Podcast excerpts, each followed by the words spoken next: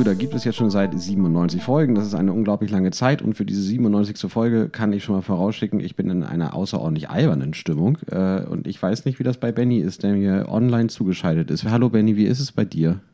Genauso. Albern? Ja. Oh. Ich dachte, ach, schade, na gut. Ich dachte vielleicht so als Ausgleich, also dass man so, so beides bedient, aber dann sind wir halt albern. Nein. Nein, heute wird nicht beides bedient. Auf gar keinen Fall. Ähm, ich möchte sehr gerne von dir wissen, wie geht's dir und äh, Zusatzfrage, wie erging es dir seit unserer letzten Podcast-Aufnahme? Seither ist viel passiert. Ich habe mich nun doch mit dem Coronavirus infiziert. Mit SARS-CoV-19. Mit meinen Lungen. Und das war ganz schön krass, Tim. Ja, Erzähl mal ein bisschen. Ähm, also die ganze Familie war es erwischt. Erst unsere Tochter. Dann waren wir drei anderen noch zwei, drei Tage lang alle knacken gesund. Und dann sind wir an einem Tag, wir anderen drei, auch umgefallen. Und mich hat es tatsächlich am schlimmsten erwischt. Und ich hatte so drei, vier Tage, vor allem die ersten beiden, war es einfach mega schlimm. Ich hatte krasse Warnfieberträume, ich konnte schlecht schlafen, ich musste kotzen ohne Ende, was ich vorher als Symptom so noch nicht gehört habe, aber inzwischen gehört habe, dass das auch wohl vielen geht bei den neuen Varianten, keine Ahnung. Es war einfach richtig, richtig scheiße. Ich lag einfach da nieder, Gliederschmerzen, Kopfschmerzen, Fieber, alles scheiße. Und so ganz weg ist es immer noch nicht. Und es ist jetzt fast 14 Tage her. Und ich habe immer noch. Die Schnelltests sind noch positiv? Meine Schnelltests sind noch positiv, die anderen sind inzwischen alle wieder negativ. Und äh, ich merke das, dass mir schnell schwindelig wieder wird, dass ich äh, schnell außer Atem komme. Gut, ich habe mich jetzt auch zwei Wochen wenig bewegt. Ähm, ja, das war scheiße. Und aber auch interessant irgendwie alles so. Äh, wir mussten dann zum Arzt tatsächlich gehen, um eine Krankmeldung zu bekommen. Ja, weil das seit dem 1. Juli nicht mehr telefonisch geht. So ist es. Und dann sind wir da vorbeigelaufen. Und das war vielleicht komisch, weil ich so ein Flashback hatte an, an April 2020, wie man sich durch die Öffentlichkeit bewegt weil ich ja nun wirklich das, letzte halbe Jahr oder dreiviertel Jahr äh, so weit wieder, ich bin U-Bahn gefahren, ich bin einkaufen gegangen und so weiter und habe mich relativ normal durch die Welt bewegt. Und plötzlich hatte ich wieder dieses, oh krass, ich könnte ihn anstecken, ich muss Leuten, ich gehe auf die andere Straßenseite oder ähm, und alle anderen aber halt nicht. Das war irgendwie merkwürdig. Komisches Gefühl. Hast du das so. Gefühl, dass sich das äh, in der Gesamtgesellschaft wieder normalisiert hat? Ja, mega doll. Das merkt man ja schon am Maskenverhalten. Ja, also, das stimmt. Also ich glaube schon, dass die Leute immer noch weniger Körperkontakt machen, immer noch tendenziell ein bisschen mehr Abstand halten. Ähm, das bleibt, glaube ich, auch ein bisschen drin. Aber ansonsten ist das eine totale Normalisierung. Und ich hatte jetzt aber eben, es war, als wenn ich so, ich sehe was, was alle anderen nicht sehen. und überhaupt dann rauszugehen. Wir waren jetzt ja, ich bin einfach, abgesehen von diesem Arztbesuch, habe ich einfach seit 14 Tagen das Haus nicht verlassen. Einmal haben wir einen Spaziergang gemacht. Ähm, das war ganz cool. Wir haben einen Spaziergang gemacht mit der Vorgabe, Maßgabe, wir gehen so lange, bis wir 20 verschiedene Tiere gefunden haben. Cool. Gesehen. Oder gehört. Und das hat geklappt. Das war geil. Hat ganz schön lange gedauert. Gelten verschiedene Vogelarten als verschiedene Tiere? Ja, wir haben das so gemacht, dass man, wenn man es nicht näher weiß, dann darf man nur, das, also wenn ich, zum Beispiel dann eine Spinne sehe und ich weiß, welche Spinne das ist, dann sage ich Spinne. Aber wenn ich jetzt eine andere Spinnenart sehe und nicht weiß, was für eine Spinnenart das ist, dann darf ich sie nicht doppelt sehen, nur wenn ich sie Aha. erkennen kann. Also ich kann Schwalbe und Taube nehmen, aber, aber Vögel haben uns nicht so viel geholfen. Wir haben irgendwie nur drei Vogelarten gesehen. Aber dafür haben wir Rehe gesehen. Drei Rehe, richtig nah bei mir dran. Am anderen Ufer von so einem Bach ist ein Reh lang gehopst. Und dann hab ich hin, haben wir hinterher noch zwei andere weiter weg gesehen. Das war toll. Ja, das, das habe ich erlebt in zwei Wochen Isolation. Ich habe Rehe gesehen. Und äh, krass, Alter, das war echt schlimm. Und es war so schlimm die eine Nacht, äh, dass meine Frau mit dem, mit dem Bereitschafts-, ärztlichen Bereitschaftsdienst telefoniert hat. Ähm, weil sie sich solche Sorgen gemacht hat und weil ich auch gedacht habe, Heidi Tai, das, äh, das ist jetzt besser. Und die haben auch gesagt, ähm, wenn ich nicht, ich bin kurz darauf dann irgendwann endlich eingeschlafen, wenn ich nicht eingeschlafen wäre, weil Schlaf dann einfach das Beste ist, dann wären die wohl gekommen und äh, hätten mich gegebenenfalls mitgenommen. Krass. Hattest ja. du auch äh, Geschmacks- äh, und, und Geruchsverlust? Nein, nichts. Aber denn du liegst dann da in einem Fieberfahren und dann denkt man tatsächlich ja, also wenn ich sonst krank bin, auch wenn ich so krank, ich war jetzt nicht so krank, wie ich noch nie war, aber es war schon ziemlich schlimm. Und weil man halt so Stories kennt von Leuten, die so alt sind wie wir und dann, also auch in meinem weiteren Bekanntenkreis, ein, ein Bruder von einer Bekannten, ist halt einfach in meinem Alter daran gestorben. Und wow. dann, das, das denkt man sich in seinem Fieberwahn dann halt schon. Und meine Frau meinte auch so, sie hat, sagt dann da und hat auch schon so sich da reingesteigert und so Abschiedsgedanken und was passiert jetzt, wenn ich ins Krankenhaus gehe und nie wiederkomme und es kann halt passieren und so. Also das war schon nicht ohne alles. Aber dann äh, habe ich geschlafen und dann wurde es besser. Heilschlaf. Ja, ich glaube auch, dass diese psychologische Komponente da äh, nach den letzten zweieinhalb Jahren auch wirklich eine große Rolle spielt, weil man dann ja natürlich sich fragt, okay, das ist jetzt vielleicht statistisch unwahrscheinlich, aber das haben sich möglicherweise auch alle gedacht, die es richtig heftig erwischt haben. Ja. Und man muss ja nicht gleich sterben. Es kann ja auch einfach sein, dass du richtig Pech hast und irgendwie dann für ein Jahr lang nicht mehr richtig arbeitsfähig bist, weil du da noch mit diesen Nachwirkungen zu kämpfen hast, so lange. Ähm, schön, dass es dir wieder besser geht. Und äh, interessant zu sehen, äh, haben wir ganz kurz auch im Chat äh, drüber gesprochen, dass das ja offiziell immer noch ein milder Verlauf war, wo du gerade darüber ja. sprichst, dass es jetzt nicht ganz unwahrscheinlich gewesen wäre, dass du da auch irgendwie stationär hättest aufgenommen werden müssen. Aber auch dann wäre es immer noch ein milder Verlauf gewesen, weil du nicht Was ist denn da die Definition? Achso, okay. Das ist die, Oder ähm, oder über ein, ich weiß nicht ganz genau, so und so langen Zeitraum, äh, mehrere Stunden, zwölf Stunden oder so, ein Sauerstoffbedarf äh, von mehr als vier Litern oder so. Also da, da gibt es ja. ganz klare Definitionen. Ja, das war aber tatsächlich krass, dass ich, ich hatte das Gefühl an diesem Abend, als dann auch der Arzt angerufen wurde, oder die Ärztin war das, ähm, dass das Atmen nicht ausreicht. Also, dass ich mehr mhm. atmen muss, um entsprechend mit Sauerstoff versorgt zu sein. Und äh, ein ganzer Oberkörper fühlte sich so ein bisschen, ich hatte das Gefühl, als ob die Gravitation mehr ist. Einfach alles ist schwerer, hat mich runtergedrückt und zusammengezogen. Ähm, ja, es war einfach erhöhte Schwerkraft. Jetzt kannst du dich, glaube ich, ganz gut hineinversetzen in Menschen mit einem akuten Asthmaanfall. Kann sein, vielleicht ist das so, ja. Und äh, ich muss also natürlich. Ich kenne das ja äh, als, als Mensch mit belastungsinduziertem Asthma, äh, wenn man sich dann doch mal mehr belastet hat, ohne irgendwie Spray dabei zu haben, dass man dann ja erstmal wirklich sich hinsetzen muss oder hinlegen oder äh, auf jeden Fall nicht mehr belastbar ist und ganz bewusst tief ein- und ausatmen muss und trotzdem das Gefühl hat, es reicht nicht. Und genau wie du sagst, als würde die Energie nicht ausreichen, als würde es nicht überall ankommen, was du da einatmest. Mhm. Das genau. ist äh, kein schönes Gefühl. Nein, gar kein schönes Gefühl und äh, ist natürlich auch nicht ausgeschlossen, dass ich jetzt auch dauerhaft da irgendwas von habe, dass ich irgendwie muss ich mal gucken, wie sich das entwickelt. Aber ich bin Optimist und glaube, das wird alles wieder. Das wollen wir doch sehr hoffen. Heute ist der 10. Juli, das ist Sonntag, 16.42 Uhr. Das ist eine ungewöhnliche Aufnahmezeit äh, für uns. Sehr früh, ja früh und auch der Sonntag ist jetzt nicht unbedingt üblich. Das äh, mal gucken. Mal gucken, was da was so. Ach so, noch ein kurzer Nachtrag, äh, was äh, das, das ganze, die ganze Corona-Erfahrung noch ein bisschen krasser gemacht hat, ist, dass wir dann am Sonntag, ich glaube, Donnerstag ging es los, Freitag, Samstag waren die ganz schlimmen Tage und Sonntag, als es gerade wieder ein bisschen bergauf ging, kamen unsere neuen Hühner an. Drei Richtig, weiße Hühner. Drei neue Hühner. Oh, Alter. Und diese weißen Hühner sind anders als die braunen Hühner. Das haben alle anderen auch bestätigt, die da in dieser Rettungsgruppe sind. Die sind nicht so zahm und nicht und viel scheuer und viel wilder. Und das ist jetzt so, wie man sich das vorstellt im Hühnerstall, mit grobem Gegackel und in die Ecken gefliege und wie bei Patterson und Findus, die, das, das, sind, das, sind, das ist echt krass. Und äh, die haben wir einfach dann in Auslauf gestopft.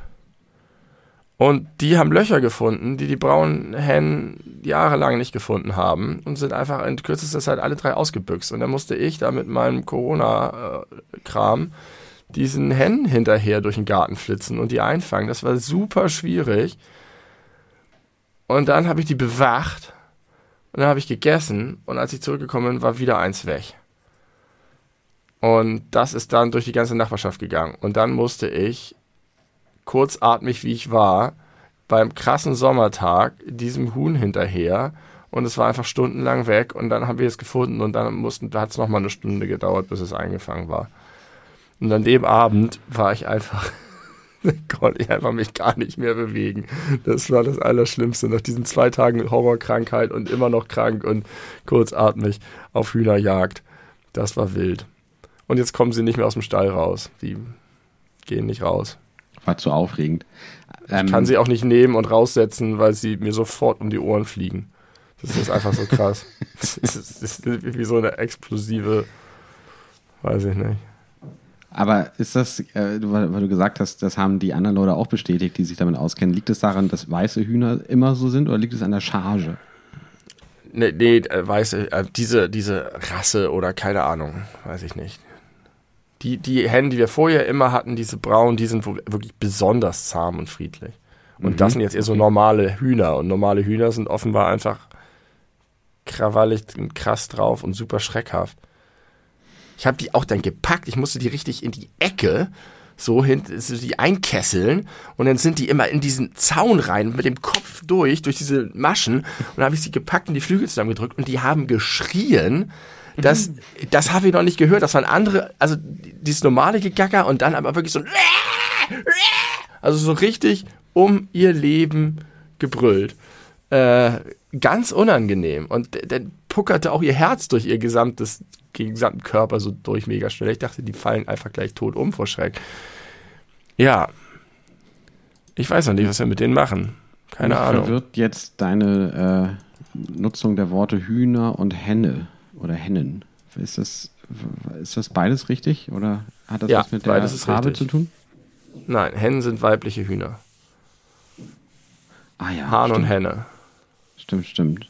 Haben wir, glaube ich, schon mal drüber gesprochen. Jetzt, wo du es sagst, kommt mir es bekannt vor. Ähm, manchmal kommt es vor, dass man lebensverändernde ähm, oder realitätsverändernde neue Informationen bekommt. Und das wird, ja. je älter man wird, logischerweise immer seltener, aber äh, es kommt immer noch vor und dann ist es umso besonderer.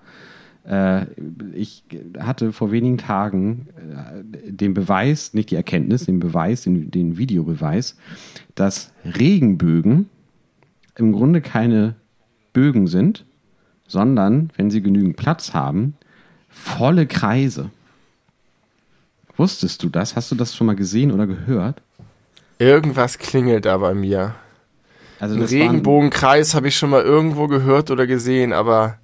Genau. Ich habe bei, äh, bei Twitter ein Video gesehen mit dem Text Rainbows are actually full circles. Und das war äh, gefilmt aus äh, so einem extrem hohen Wolkenkratzer irgendwo in Asien. Und da hat man einfach diesen Regenbogen gesehen, wie er einen kompletten, perfekten Kreis bildet. Und es, äh, das, es liegt ja nur nahe anzunehmen, dass das auch bei denen, die man einfach nur als Bogen sieht, genauso wäre, wenn eben halt nicht der Boden käme. Und das ist doch verrückt. Der, der Boden, ja. Entschuldigung, ich habe gerade versucht, etwas zu konstruieren. Der Boden macht aus dem Kreis einen Bogen. Äh, äh, ja, ich glaube, vielleicht ist es auch plausibel. Mit Sicherheit. Das sind ja so, also, ich, also, man kann sich jetzt irgendwie ausdenken, was das alles soll mit, mit Farbbruch und Prisma oder so eine Scheiße und dass das um einen zentralen Punkt herum ist. Aber warum eigentlich? Das ist doch, Ah, wollen wir jetzt über Regenbögen? Ich, wir haben viel zu wenig Wissen. Oder weißt du noch ein bisschen mehr über Regenbögen? Wie die überhaupt entstehen? Ich weiß nur, dass sie bei der Mischung aus Regen und Sonnenlicht entstehen und zwar immer dort äh, gegenüber von der Sonne erscheinen. Ja, also Deswegen sind sie auch häufig vor sehr, sehr grauem Hintergrund, weil die Sonne, weil da die Regenwolken sind und die Sonne auf der anderen Seite ist. es muss nicht unbedingt Regen sein. Man kennt ja auch Regenbogenphänomene, Ja. zum Beispiel von Wasserfällen. Wasser, ja, ja. Oder wenn du irgendwie rumsprühst oder so, ja, ja, das Genau. gibt's auch. Ähm, Also ja, Sonnenlicht also trifft auf Regen. Auf Wasser. auf Flüssigkeit, auf, auf, auf, auf Wasser, auf, Nebel. Ja, aber na, Nebel ist es ja nicht. Es ist ja, jetzt geht das schon wieder los. Aber es sind ja eigentlich eher einfach die, die flüssigen äh, Partikel, die da irgendwie ganz klein als, als Gischt äh, sich äh, in der Luft befinden und dann das reflektieren. Warum das nun aber diesen Farbverlauf hat, also immer so relativ abgegrenzt auf verschiedenen ähm, Wellen äh, funktioniert, weiß ich nicht. Also das fällt mir jetzt nun wirklich auch nicht ein. Ja, muss das Licht in sein, das weiße Licht besteht ja aus allen Farben, wie wir gelernt haben. Das, Im. Sonnenlicht sind alle Farben drin. Die Sonne schießt alle Farben auf die Erde und das ist, ergibt alle Farben zusammen. Farbenlehre ergibt weißes Licht. Und wenn jetzt die Farbe, glaube ich, auf einen Gegenstand knallt, zum Beispiel auf diese blaue Tür dort, das Licht, dann schießt diese blaue Tür, die Beschaffenheit der blauen Tür ist so, dass alles blaue Licht zurückgeschlossen wird und alles restliche Licht absorbiert wird. Und Nee. alles, was schwarz ist, absorbiert alles Licht und alles, was weiß ist, reflektiert alles Licht.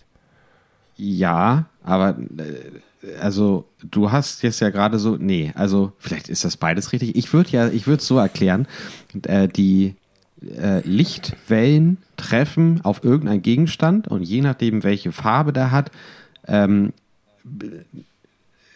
hat, also reflektiert er eine bestimmte Frequenz. Also dass quasi die äh, Eigenschaft, die farbliche Eigenschaft des Gegenstandes dafür sorgt. Äh, aber das ist ja im Grunde genau das, was du sagst. Nee. Ist das wirklich so, dass Ja, von der nee, Sonne nee, ich- ich- alle, alle Lichtwellen, alle denkbaren Ja. losgeschossen werden? Ja, so ist es, glaube ich. Also es ist nicht so, dass, dass jetzt eine Lichtwelle auf die Tür trifft und in einer anderen Frequenz zurückkommt, sondern es kommen alle Frequenzen auf die Tür und die meisten Frequenzen werden geschluckt und nur manche gehen zurück. Ja, Warum die jetzt es so. geschluckt werden? Keine Ahnung. Und wie krass es überhaupt ist, dass, dass Gegenstände oder, oder Materie eine Beschaffenheit hat, die Licht absorbiert, aber anderes nicht. I don't know. Crazy shit, dass es überhaupt Farben gibt. Wie geil ist das bitte? Und so viele krassen Milliarden von Farbtönen. Heftiger Scheiß. Aber Ja. so ist es, glaube ich, im Grundsatz. Lichtwellen treffen auf einen Gegenstand und einige werden zurückgeschossen.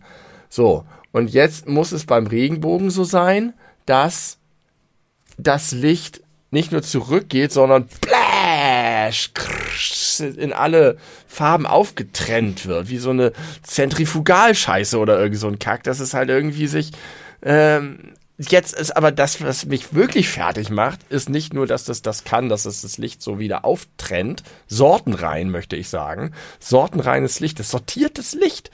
Das sagt, oh Gott, da kommen alle Lichter, das ist weiß, ich sortiere es, hier ist rot, da kommt das Grüne, da das Gelb. Ich baue mir Jetzt ist der krasse Scheiß, wieso hat das Ganze, wieso sind nicht einfach dann beim Wasser überall kleine Mini-Regenbogen-Effekte, sondern es wird ein großes Ding was sichtbar Ja. ist. Und, und dann auch noch so ein Streifen, der begrenzt ist oben und unten. Aber nicht nur da, wo das Wasser ist, sondern äh, irgendwie, als ob der das projiziert mit einer Schablone an den, ans Firmament. Ist denn die Farb, äh, der Farbverlauf immer gleich? Also Ja. ist immer dieselbe Farbe oben und wird von der immer selben zweiten Farbe äh, abgelöst? 90 Prozent ja. Also du bist jetzt 90% sicher oder in 90% der Regenbögen ist das so? Ich bin mir zu 90 Prozent sicher, dass es in 100 Prozent der Fälle so ist. Ja, okay. Verrückt, ja, das ist, das ist super crazy. Das kriege ich auch, das kriege ich nicht, nicht, nicht erfasst mit meinem beschränkten Gänsehaut. Geist. Ein Gänsehautmoment Gänsehaut? bei den beleuchteten Brüdern. ja. Ja, also kann man doch eine ganze Menge über Regenbögen äh, lernen. Wie man sich das wohl erklärt hat, so vor 3000 Jahren. Also ich meine, da wird es Aufzeichnungen Ja. Ich, wir wissen das nur einfach jetzt nicht, aber äh, das muss ja, also ist ja auch nicht so, dass es nur wahrscheinlich die eine Theorie gegeben hat, auf die sich alle geeinigt haben, dass da irgendeine bestimmte Gottheit irgendwas gemacht hat, sondern es kann ja auch sein, dass es so eigene Gedanken gab, wie die wohl ausgesehen haben. Da wusste man noch nichts von. Also da, da, da würde ich mir tatsächlich vorstellen, die haben Regenbögen hin und wieder gesehen, dachten, das ist ja heftig. Und dann haben sie irgendwann beobachtet, sowas wie wir meinten mit hier, da ist jetzt irgendwie ein Wasserfall oder äh, hat jemand irgendwie beim Waschen irgendwie mit Wasser gespritzt und plötzlich er das und dass die dann auf die Idee kommen, das zu beobachten und sagen, ah ja, der Regenbogen kommt immer irgendwie nach dem Regen oder beim Regen und das muss was mit dem Wasser und dem Licht zu tun haben und dann fängst du an, Theorien aufzustellen. Geil ist das. Tim, ja. ich werde irgendwann nochmal Wissenschaftler. du bist doch Geisteswissenschaftler. Nee, das zählt nicht. Richtiger Wissenschaftler. das ist so toll. Phänomene erforschen, Theorien aufstellen, dem nachgehen, es bestätigen, falsifizieren. Aber das, der größte Spaß, der größte Spaß sind ja die Theorie, äh, das Aufstellen der Theorie, würde ich jetzt mal sagen. Und dann. Ja, ist das der größte Spaß? Ist der Rest ja irgendwie eher Fleißarbeit. Ich glaube, der geilste Moment ist das Beweisen. Das Verifizieren. Wenn du eine Sache auf der Spur bist und immer mehr Indizien sammelst und irgendwann hast es, dann kommt, äh, schreist du Heureka. Heureka oder Heureka? Heureka. Heureka. Heureka. Heureka. Heureka. Ja? Legst du dich ja. auf Heureka fest? Ich will mich auf Heureka äh, festlegen. Dein erster Impuls war Heureka.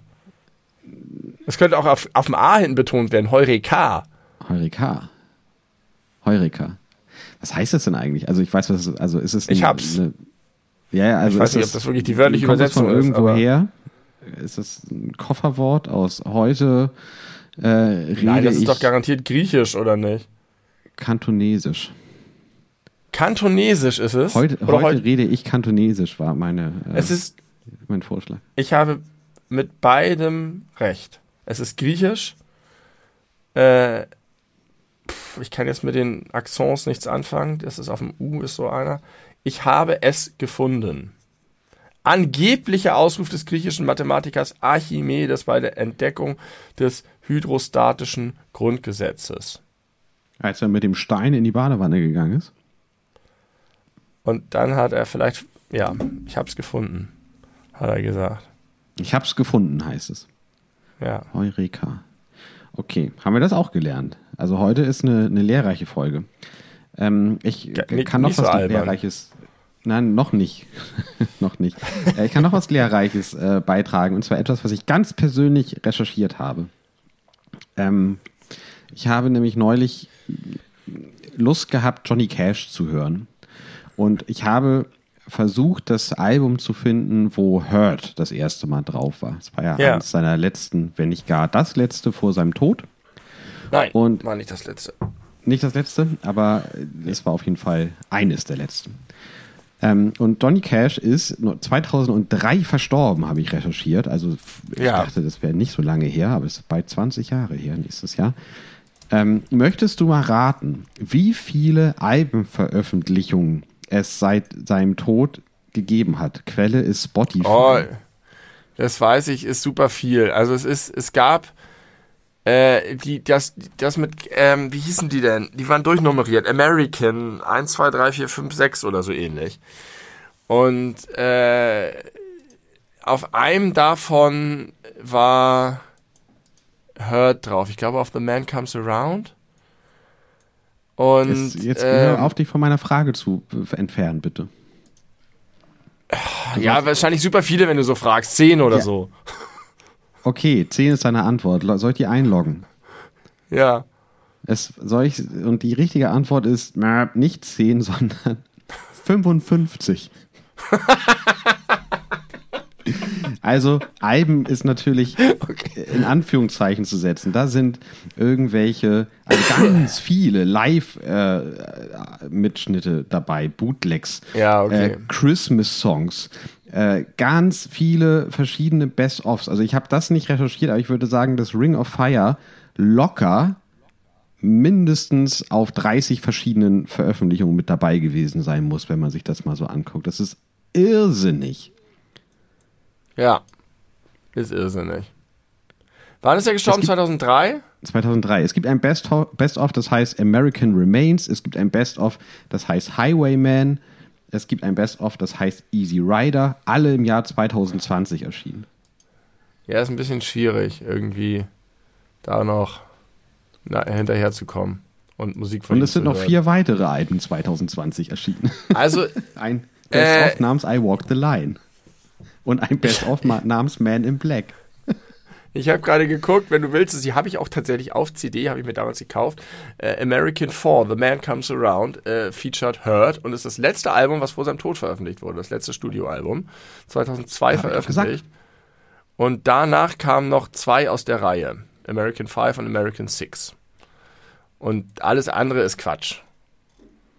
Aber ja. Alter, hat der viel Musik gemacht, der Mann. Aber nicht so viel, wie es wirkt, weil, wie gesagt, diese Best-ofs äh, unterscheiden sich häufig jetzt nicht in, also natürlich unterscheiden die sich, aber da kommen auch viele Songs mehrfach vor. Nee, aber auch wenn du die rein, die rein, nur die reinen Studioalben nimmst, dann ist okay. Aber ich glaube, der, der hat, hat bestimmt 1000 Songs veröffentlicht. Na, der war 40 Jahre auf der Bühne oder so. Also, das würde mich jetzt nicht wundern aber ja, fand ich, fand ich irgendwie ganz, ganz interessant. Also posthum, also wie viel Geld kann man aus einem Toten rauspressen? So ja. scheint mir der Gedanke dahinter gewesen zu sein. ich weiß nicht, das hat er, glaube ich, auch selber noch mitgemacht. also, das hat er bestimmt vorbereitet. Er ist gar nicht so alt geworden, ne? wie er aussah. Der sah wahnsinnig alt aus am Ende. Ja, irgendwie Ende 60 oder so weiter, kann das sein? Ich glaube, also das ist schon sehr jung. 32 geboren, 2003 gestorben. 71. 71. 71. Äh, er hat 96 Alben aufgenommen und mehr als 1500 Songs. Okay, ich wollte Johnny auch nicht Cash. so viel über Johnny Cash sprechen, aber ich wollte einfach nur mal darauf hinweisen, wie irrsinnig diese Industrie Zahl sein ist. kann. Ja, ja, das stimmt. Man, aber da, die nehmen ja, guck mal, das ist ja auch, ist doch auch schlimm, der arme Mann, der hat einfach richtig viele Songs geschrieben und die, die er geil fand, hat er auf Alben gepackt. Und natürlich bleibt da in so einem Künstlerleben viel über. Und dann kommen die Leute hinterher und öffnen sein Nachlass und sehen, oh guck mal, hier sind noch 800 nicht so gute Songs. Die wollte er nie veröffentlichen, die waren ihm zu schlecht für sein Album. Bums, neue Veröffentlichung, raus damit. Das ist dann ja in dem Na Moment ja. auch scheißegal, wie gut die Songs sind, weil der Name Johnny Cash draufsteht, weil er sie halt geschrieben hat, aber vielleicht hat er auch einfach, ich meine, ich habe auch schlechte Songs geschrieben in meinem Leben. Ähm, warum nicht auch Johnny Cash? Und du meinst, da gibt es auch ein Best-of schlechte Johnny Cash-Songs. Das ist ja nun ein, ein ähnliches Schicksal, nee, vielleicht nicht ganz vergleichbar, aber Franz Kafka Hans Kafka wollte doch, dass alle seine, seine Werke, seine unveröffentlichten Werke verbrannt werden und nicht veröffentlicht werden. Und sein guter Freund und ja. Verleger Max Brod hat äh, aber gesagt, nach dem Tod, naja, was, äh, wer soll mich jetzt noch abhalten? Das ist große Weltliteratur, die muss veröffentlicht werden. Und sonst hätten wir, äh, ich weiß gar nicht, ob alles oder nur viele Sachen von Kafka nicht. Der mochte irgendwie seine eigene Kunst nicht so gerne. Ja. Und es gibt das, doch, glaube ich, auch diesen Fun Fact. Sollte man da. Ja, sag mal. Sollte man das respektieren? Hm, ich, nein. Ich sag nein. Du meinst, es ist sozusagen äh, Weltinteresse, das zu kennen. Das ist Literatur und Kunst und. Ja, und man tut halt keinem mehr damit weh. Also es gibt ja kein, kein Opfer äh, bei diesem Verbrechen. Viel Aber sowas wie, er hätte es nicht gewollt, weil er, er wünscht sich, dass er später gekannt wird für das, was er veröffentlichen wollte und nicht das, was er nicht veröffentlichen wollte. Er möchte nicht, er wollte egal. nicht, dass sein Name. Ist egal? Kann, kann's egal. Mit Toten kann man machen, was man will. Ja. Okay, das merke ich mir. Also wenn, wenn ich vor dir gehe, du darfst alles veröffentlichen, wo ich mit dabei bin. Ganz egal, alles. alles. Auch, also du hast viel weniger Einschränkungen als jetzt zu Lebzeiten. Ich habe jetzt habe ich Einschränkungen. Ja. ja. Jetzt hast du Einschränkungen. Okay. Dann müssen wir uns nochmal genauer drüber unterhalten. Ja, Dann müssen wir nochmal die. Ich schick dir mal Grundregeln unserer Zusammenarbeit. Ja, schick mir mal eine Liste. Ich habe hier eine Tüte Parmesan auf dem Schreibtisch stehen. Was sagt man dazu? da sagt man zu, gute äh, Lebensorganisation, schätze ich. Ja, genau. Man sollte eigentlich auf jedem Tisch eine Tüte Parmesan stehen haben.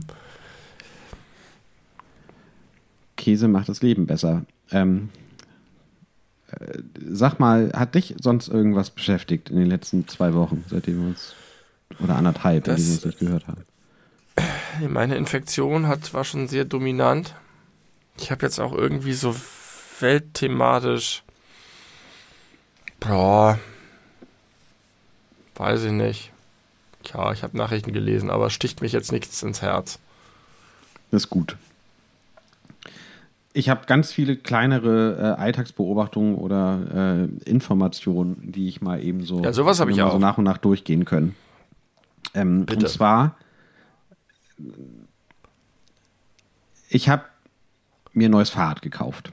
Ein neues altes Fahrrad auf dem Fahrrad. Endlich! Ja. Ähm, seitdem steht mein altes Fahrrad äh, bei, bei uns unten vor der Haustür, weil das nicht Platz im Fahrradkeller wegnehmen soll. Und es gab den, äh, den Moment, ich weiß gar nicht genau, wann das war, aber ungefähr so drei, vier, Moment, fünf wo im Tage Hausflur? Nein, unten bei uns vor der Haustür. Ach, vor der Haustür. Ja, im Hausflur. ich hab schon- Ja, okay, okay, okay, okay, okay. Ja, es kam kam Ja. ein Moment, da habe ich ja irgendwann mal aus dem Fenster geguckt und habe gesehen, irgendjemand hat mir auf den Sattel so ein Fa Fahrradsattel-Regenschutzgerät drauf gemacht.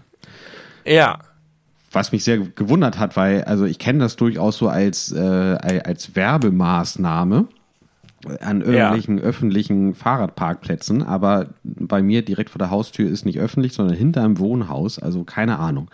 Äh, habe ich gesehen, auf meinem alten Fahrrad. Natürlich nie benutzt, war da die ganze Zeit, habe ich mir immer angeguckt beim Vorbeigehen oder aus dem Fenster gucken. Und dann, vor ungefähr einer Woche, war das Ding ab und auf einem anderen Fahrrad, was daneben geparkt war, drauf. Und ich habe mir das so angeguckt und habe mich schlecht, ein bisschen schlecht gefühlt, weil ich dachte, ich wurde beraubt. Und das finde ich psychologisch interessant, weil erstens habe ich das ja nicht gekauft, ich habe mich danach gefragt, ich habe es nicht haben wollen, offensichtlich, sonst hätte ich mir das ja da abpflücken können und auf mein aktives Fahrrad drauf tun können. Ich äh, will sowas gar nicht haben. Es wurde mir in Anführungszeichen geschenkt. Und als dann ein Mensch, der das offensichtlich besser gebrauchen kann, sich das genommen hat, weil sonst hätte sich dieser Mensch das ja nicht genommen, mir das weggenommen hat, habe ich gedacht, Moment, das war doch meins. Obwohl mir das eigentlich nicht so wirklich gehört hat. Und jetzt würde ich dich mal fragen, kannst du das nachvollziehen? Und das Zweite, ist ja, das natürlich. normal? Also, das eigentliche Problem, was dir vielleicht auch schlecht getan hat, ist, dass ja diese Person, also gehen wir mal davon aus, es war so, wie du es gerade dargestellt hast, dann hat diese Person dir diesen Schutz genommen, ohne zu wissen, dass du ihr dir eigentlich nicht gehört und die du nicht haben wolltest. Also er muss ja davon ausgegangen sein, dass das deiner ist, dass du den da drauf hast, damit dein Sattel nicht nass wird und er hat ihn trotzdem über seinen Fahrradsitz rübergemacht. Und das Glaube ist ich ja aber nicht. schlecht.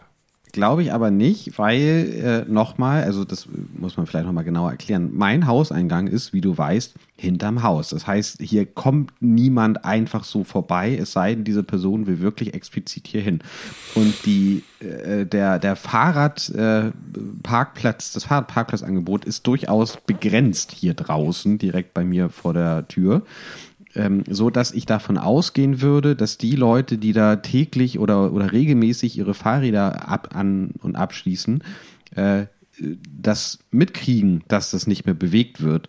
Und das ist ja auch schon die ganze Zeit ohne Schloss da. Das muss man ja auch noch, auch noch dazu sagen. Also ich habe das so interpretiert, dass irgendeine Person, die hat gesehen, ja gut, dieses Fahrrad wird sowieso nicht benutzt, ich nehme das mal. Vielleicht bin ich da zu optimistisch und zu gutgläubig. Nee, das glaube ich nicht. Es kann ja auch jemand sein, der da zu Besuch war nur. Oder ist das Fahrrad, stand das Fahrrad da länger? Äh, Das andere, was sich das danach genommen hat, Ja. nee, das wurde relativ kurz danach wieder bewegt. Vielleicht war das Besuch. Ist irgendjemand hingekommen, hat gedacht, oh, es regnet vielleicht. Oh nein, mein Sattel wird nass. Ich habe mein Ding sich dabei. Oh cool, da ist ja einer. Ich stöpsel, stülp den mal hier drüber. Über meinen. Sattel. Und das wäre schon ein Vergehen dann, muss man sagen. Auch wenn du als Geschädigter nicht wirklich geschädigt bist, weil es nicht dein Eigentum war, wäre die Tat unmoralisch. Aber das ist ja nur eine Theorie, dass die Person, dessen Fahrrad das ist, sich den darüber weggenommen hat. Es gibt ja auch noch andere Möglichkeiten. Die sind zwar wesentlich unwahrscheinlicher, aber denkbar. Eine Möglichkeit ist,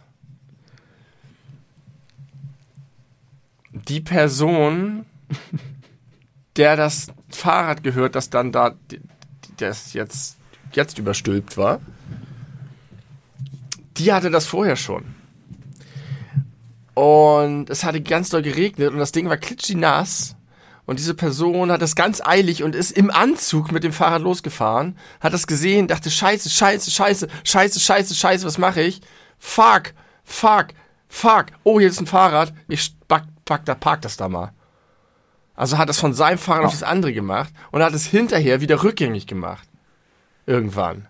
Das ist eine, eine Theorie, die ist sehr, sehr wackelig, aber sie ist denkbar. Die andere Theorie, mhm. die noch viel wackeliger ist, ist, die Person, die dort das rüber gemacht hat, hat irgendwann gedacht, jetzt ist der Werbeeffekt vorbei, jetzt packe ich das auf den anderen. das der, der wohnt da und verteilt die irgendwo in der Stadt und hat noch einen übergehabt und hat gedacht, als er nach Hause kommt, oh, den packe ich hier noch drüber. Und dann äh, ein paar Tage später hat er das gewechselt, damit der Werbeeffekt größer ist. Mhm. Was stand denn da was drauf auf dem Stülpi? Ich weiß nicht, habe mir den nicht angeguckt. Aber ja, da stand irgendwas drauf. Ja, also es ist ein großes Rätsel, muss ich sagen. Und Niemand, jetzt aber die, nee, die psychologische Komponente, was sagst du denn dazu? Also ich kann dir sagen, mir, dass sich da jemand potenziell moralisch falsch verhalten haben könnte, ist mir persönlich egal. Ich fühle mich aber äh, einfach übervorteilt. Also ich finde das, das aus egoistischen Quatsch. Gründen schlecht. Ja, total, totaler Quatsch, also, ist mir ja klar.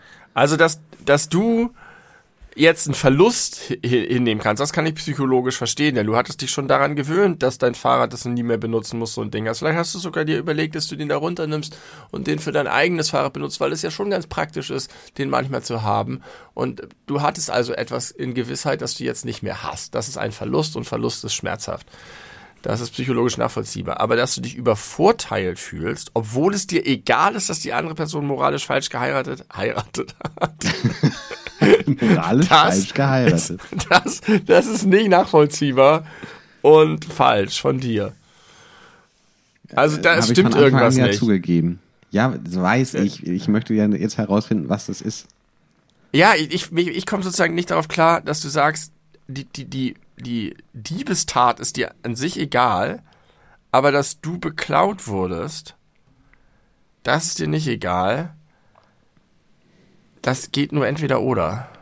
Weiß ich nicht. Also ich glaube, das müsste ich noch mal länger überdenken, aber jetzt, wo du das so gesagt hast, ist so mein erster Impuls, äh, die Erkenntnis, dass die Unmoralität, Amoralität, I don't know, das unmoralische Handeln anderer für mich persönlich nie das wesentliche Problem ist, sondern immer nur der, die Auswirkung auf potenziell geschädigte Opfer oder äh, Tatsächlich? Menschen. Ja. Also interessant. Also, wirklich interessant. Also wenn du sagst, ja, da wo kein äh, Opfer ist, wo kein Geschädigter ist, ähm, ist eine unmoralische Tat erstmal nicht so schlimm. Ja, würde ich sagen. Also vielleicht hast du jetzt ein Beispiel parat, was. Ja, ja wenn du, wenn jemand in böser Ab in, in, unmoralischer Absicht etwas tut, ähm, sagen wir, ähm, jemand, meine Nachbarin lässt beim Einkaufen vor ihrer Haustür Tür ihr Portemonnaie fallen. Und ein Nachbar sieht das aus dem Fenster und geht raus und geht ins Portemonnaie und holt sich die 170 Euro da raus und lässt das Portemonnaie da liegen. Und am nächsten Tag wacht die Nachbarin nicht mehr auf, weil sie im Schlaf verstorben ist. ja, okay. Hättest du jetzt, okay. würdest du jetzt trotzdem nicht dir unwohl sein bei dem, bei dem schäbigen Handeln dieses fiesen Nachbarn? Oder ist wirklich nur die Tatsache, dass ihr das Geld fehlt, das Problem? Würde ich sagen. Auf jeden Fall der mit Abstand größte Part da dran. Ich würde jetzt nicht, also da ja die Person, die sich die 170 Euro da rausgenommen hat, jetzt nicht sicher sein konnte, dass es niemand Geschädigten dahinterher gibt. Äh, so wie in deinem Fall auch übrigens. Ja, ja, ja, ja, richtig. In meinem Fall ja. auch. Ähm, also, ich kann ja mal ein anderes Beispiel nennen. Wenn ich mir jetzt so, wenn ich jetzt so Geschichten höre, irgendjemand hat irgendein Großkonzern beklaut, Mediamarkt oder ja. äh, Ikea, dann freue ich mich immer für erfolgreiche Diebeszüge oder über erfolgreiche Diebeszüge, weil im ja, Ernst? Ja, tatsächlich, also ganz ernsthaft. Also ich würde zum Beispiel nie, nie, nie, niemals, wenn ich irgendwie einen Ladendiebstahl oder so äh, beobachte, würde ich irgendwie was dafür tun, dass diese Person dabei erwischt wird, außer das ist in so einem Laden irgendwie so, so ein Familienunternehmen, wo es tatsächlich äh, eine Boah. Relevanz hat, ob am, am Ende des Tages irgendwie 100 Euro weniger in der Kasse sind. Da würde ich. Das äh, ist doch beim Mediamarkt auch. Ja, das hat doch auch eine Relevanz. Ja, aber keine, keine zählbare. Also das ist. Na, sicherlich. Pass auf. Nein, pass auf. Ich sag dir das mal, mal wo das, wo ich glaube, dass das herkommt. Ich habe ja mal ein Jahr lang als Fahrradkurier bei Thomas I. in der Hamburger Innenstadt gearbeitet. Thomas ja. I. ist ein Klamottenhandel, ist in Familienunternehmerhand, muss man sagen haben vier verschiedene Filialen, zumindest damals gehabt, vielleicht sind die mittlerweile noch größer oder kleiner geworden, keine Ahnung. Ähm, und es war eine Familie, die war, die war schweinereich die war richtig heftig, ekelhaft reich. Ich war bei äh, dem Sohn des Geschäftsführers mal zu Hause und ich habe gesehen, wie der wohnt. Da ist richtig, richtig viel Geld.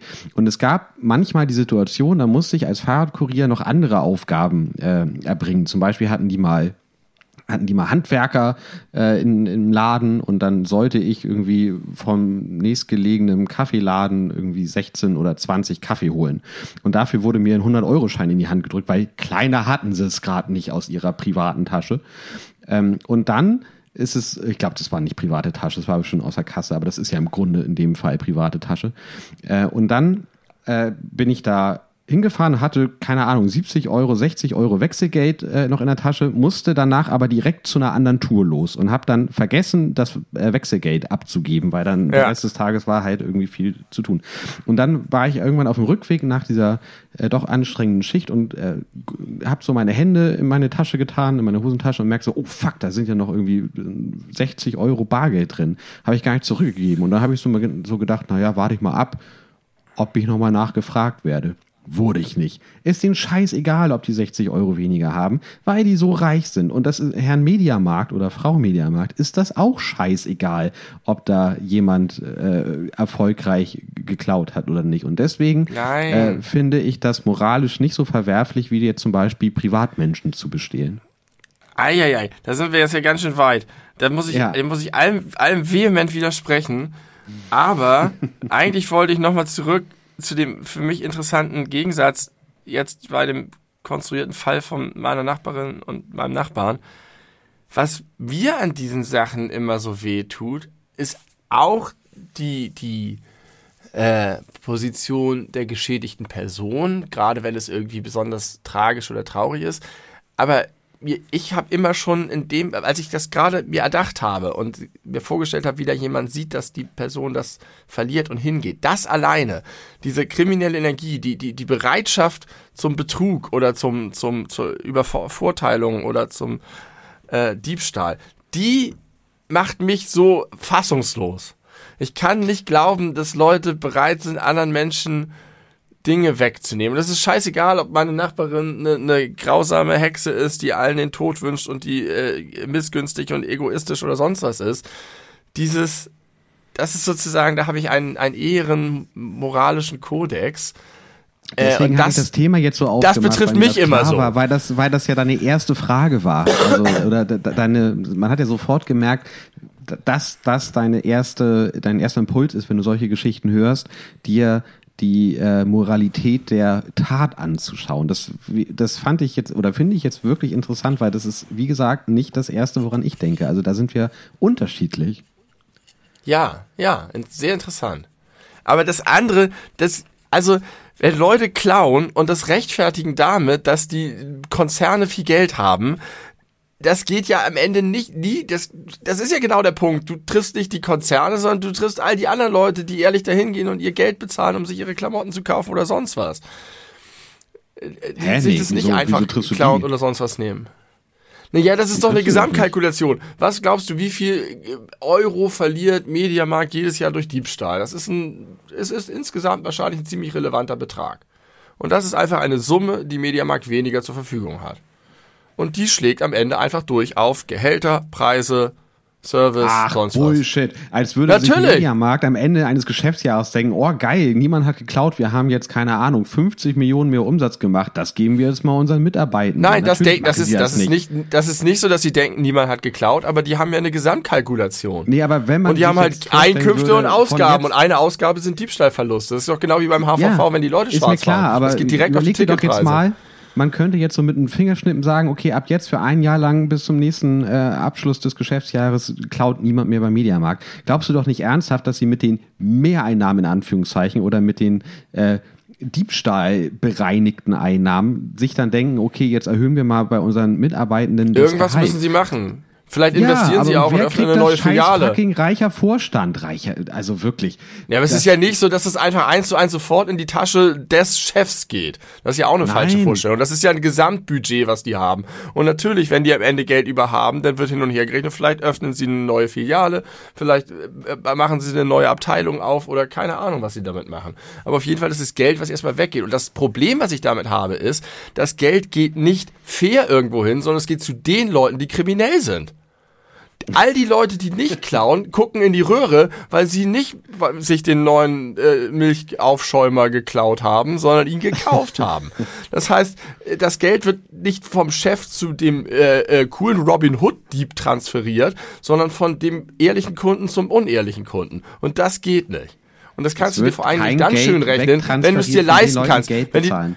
Wenn, wenn die Leute aus Not äh, äh, klauen, weil sie wirklich kein Geld haben und völlig verzweifelt sind, dann habe ich da noch mehr Verständnis für. Aber die Leute, die das Geld haben und einfach nur für sich einen Vorteil haben und das dann mit so einer Robin Hood-Attitüde rechtfertigen und sagen, hier Edge Badge, Großkonzern und selber aber äh, jeden Tag fünf Latte Macchiato trinken gehen, die gehören eingesperrt.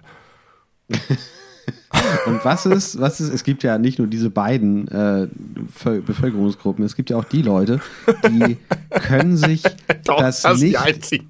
die können sich das nicht in diesem Ausmaß leisten, wie sie es gerne hätten, aber äh, wollen es trotzdem haben. Ja, sorry, da habe ich auch kein Verständnis für. Natürlich kannst du das abstufen und äh, ich würde nicht sozusagen in jedem Einzelfall gleichermaßen mit der Moralkeule kommen. Aber im Grunde finde ich, kann man einfach schon relativ gut damit leben, wenn man einfach nicht kriminell ist. Das ist einfach schon, so das ist, das ist eine gute äh, grundsätzliche Haltung, an die man, nach der man sich richten kann. Kann und man diese, so dieses, weitergehen. sobald man da anfängt, in dieses Graubereich mit der Rechtfertigung und sich das hinzulegen, wo man glaubt, derjenige ist bestimmt ein Arsch und der ist bestimmt reich und der tut bestimmt nichts für seine Mitarbeiter und so weiter, das ist alles nur Rechtfertigung und es geht nicht. Und da, da- ich möchte die, als Gesamtgesellschaft würden wir sehr davon profitieren, wenn niemand klauen würde, der es nicht absolut muss. Ja, ähm, als Gesamtgesellschaft würden wir davon profitieren, wenn niemand klauen müsste. Würde, habe ich gesagt. Wenn jemand klauen müsste, wäre natürlich auch toll, aber davon würden wir nicht profitieren. Das wäre nur ein Ausdruck einer erfreulichen Gesellschaft. Aber ich möchte ganz kurz einmal sagen, dass ich jetzt, das, ich habe das, ich habe damit jetzt ja nichts gerechtfertigt. Ich habe lediglich gesagt, dass wenn ich von so etwas hören würde, würde ich da oder setze ich persönlich, nur ich persönlich, unterschiedliche moralische Maßstäbe da an, ganz unabhängig von irgendeiner Ja. möglichen Begründung.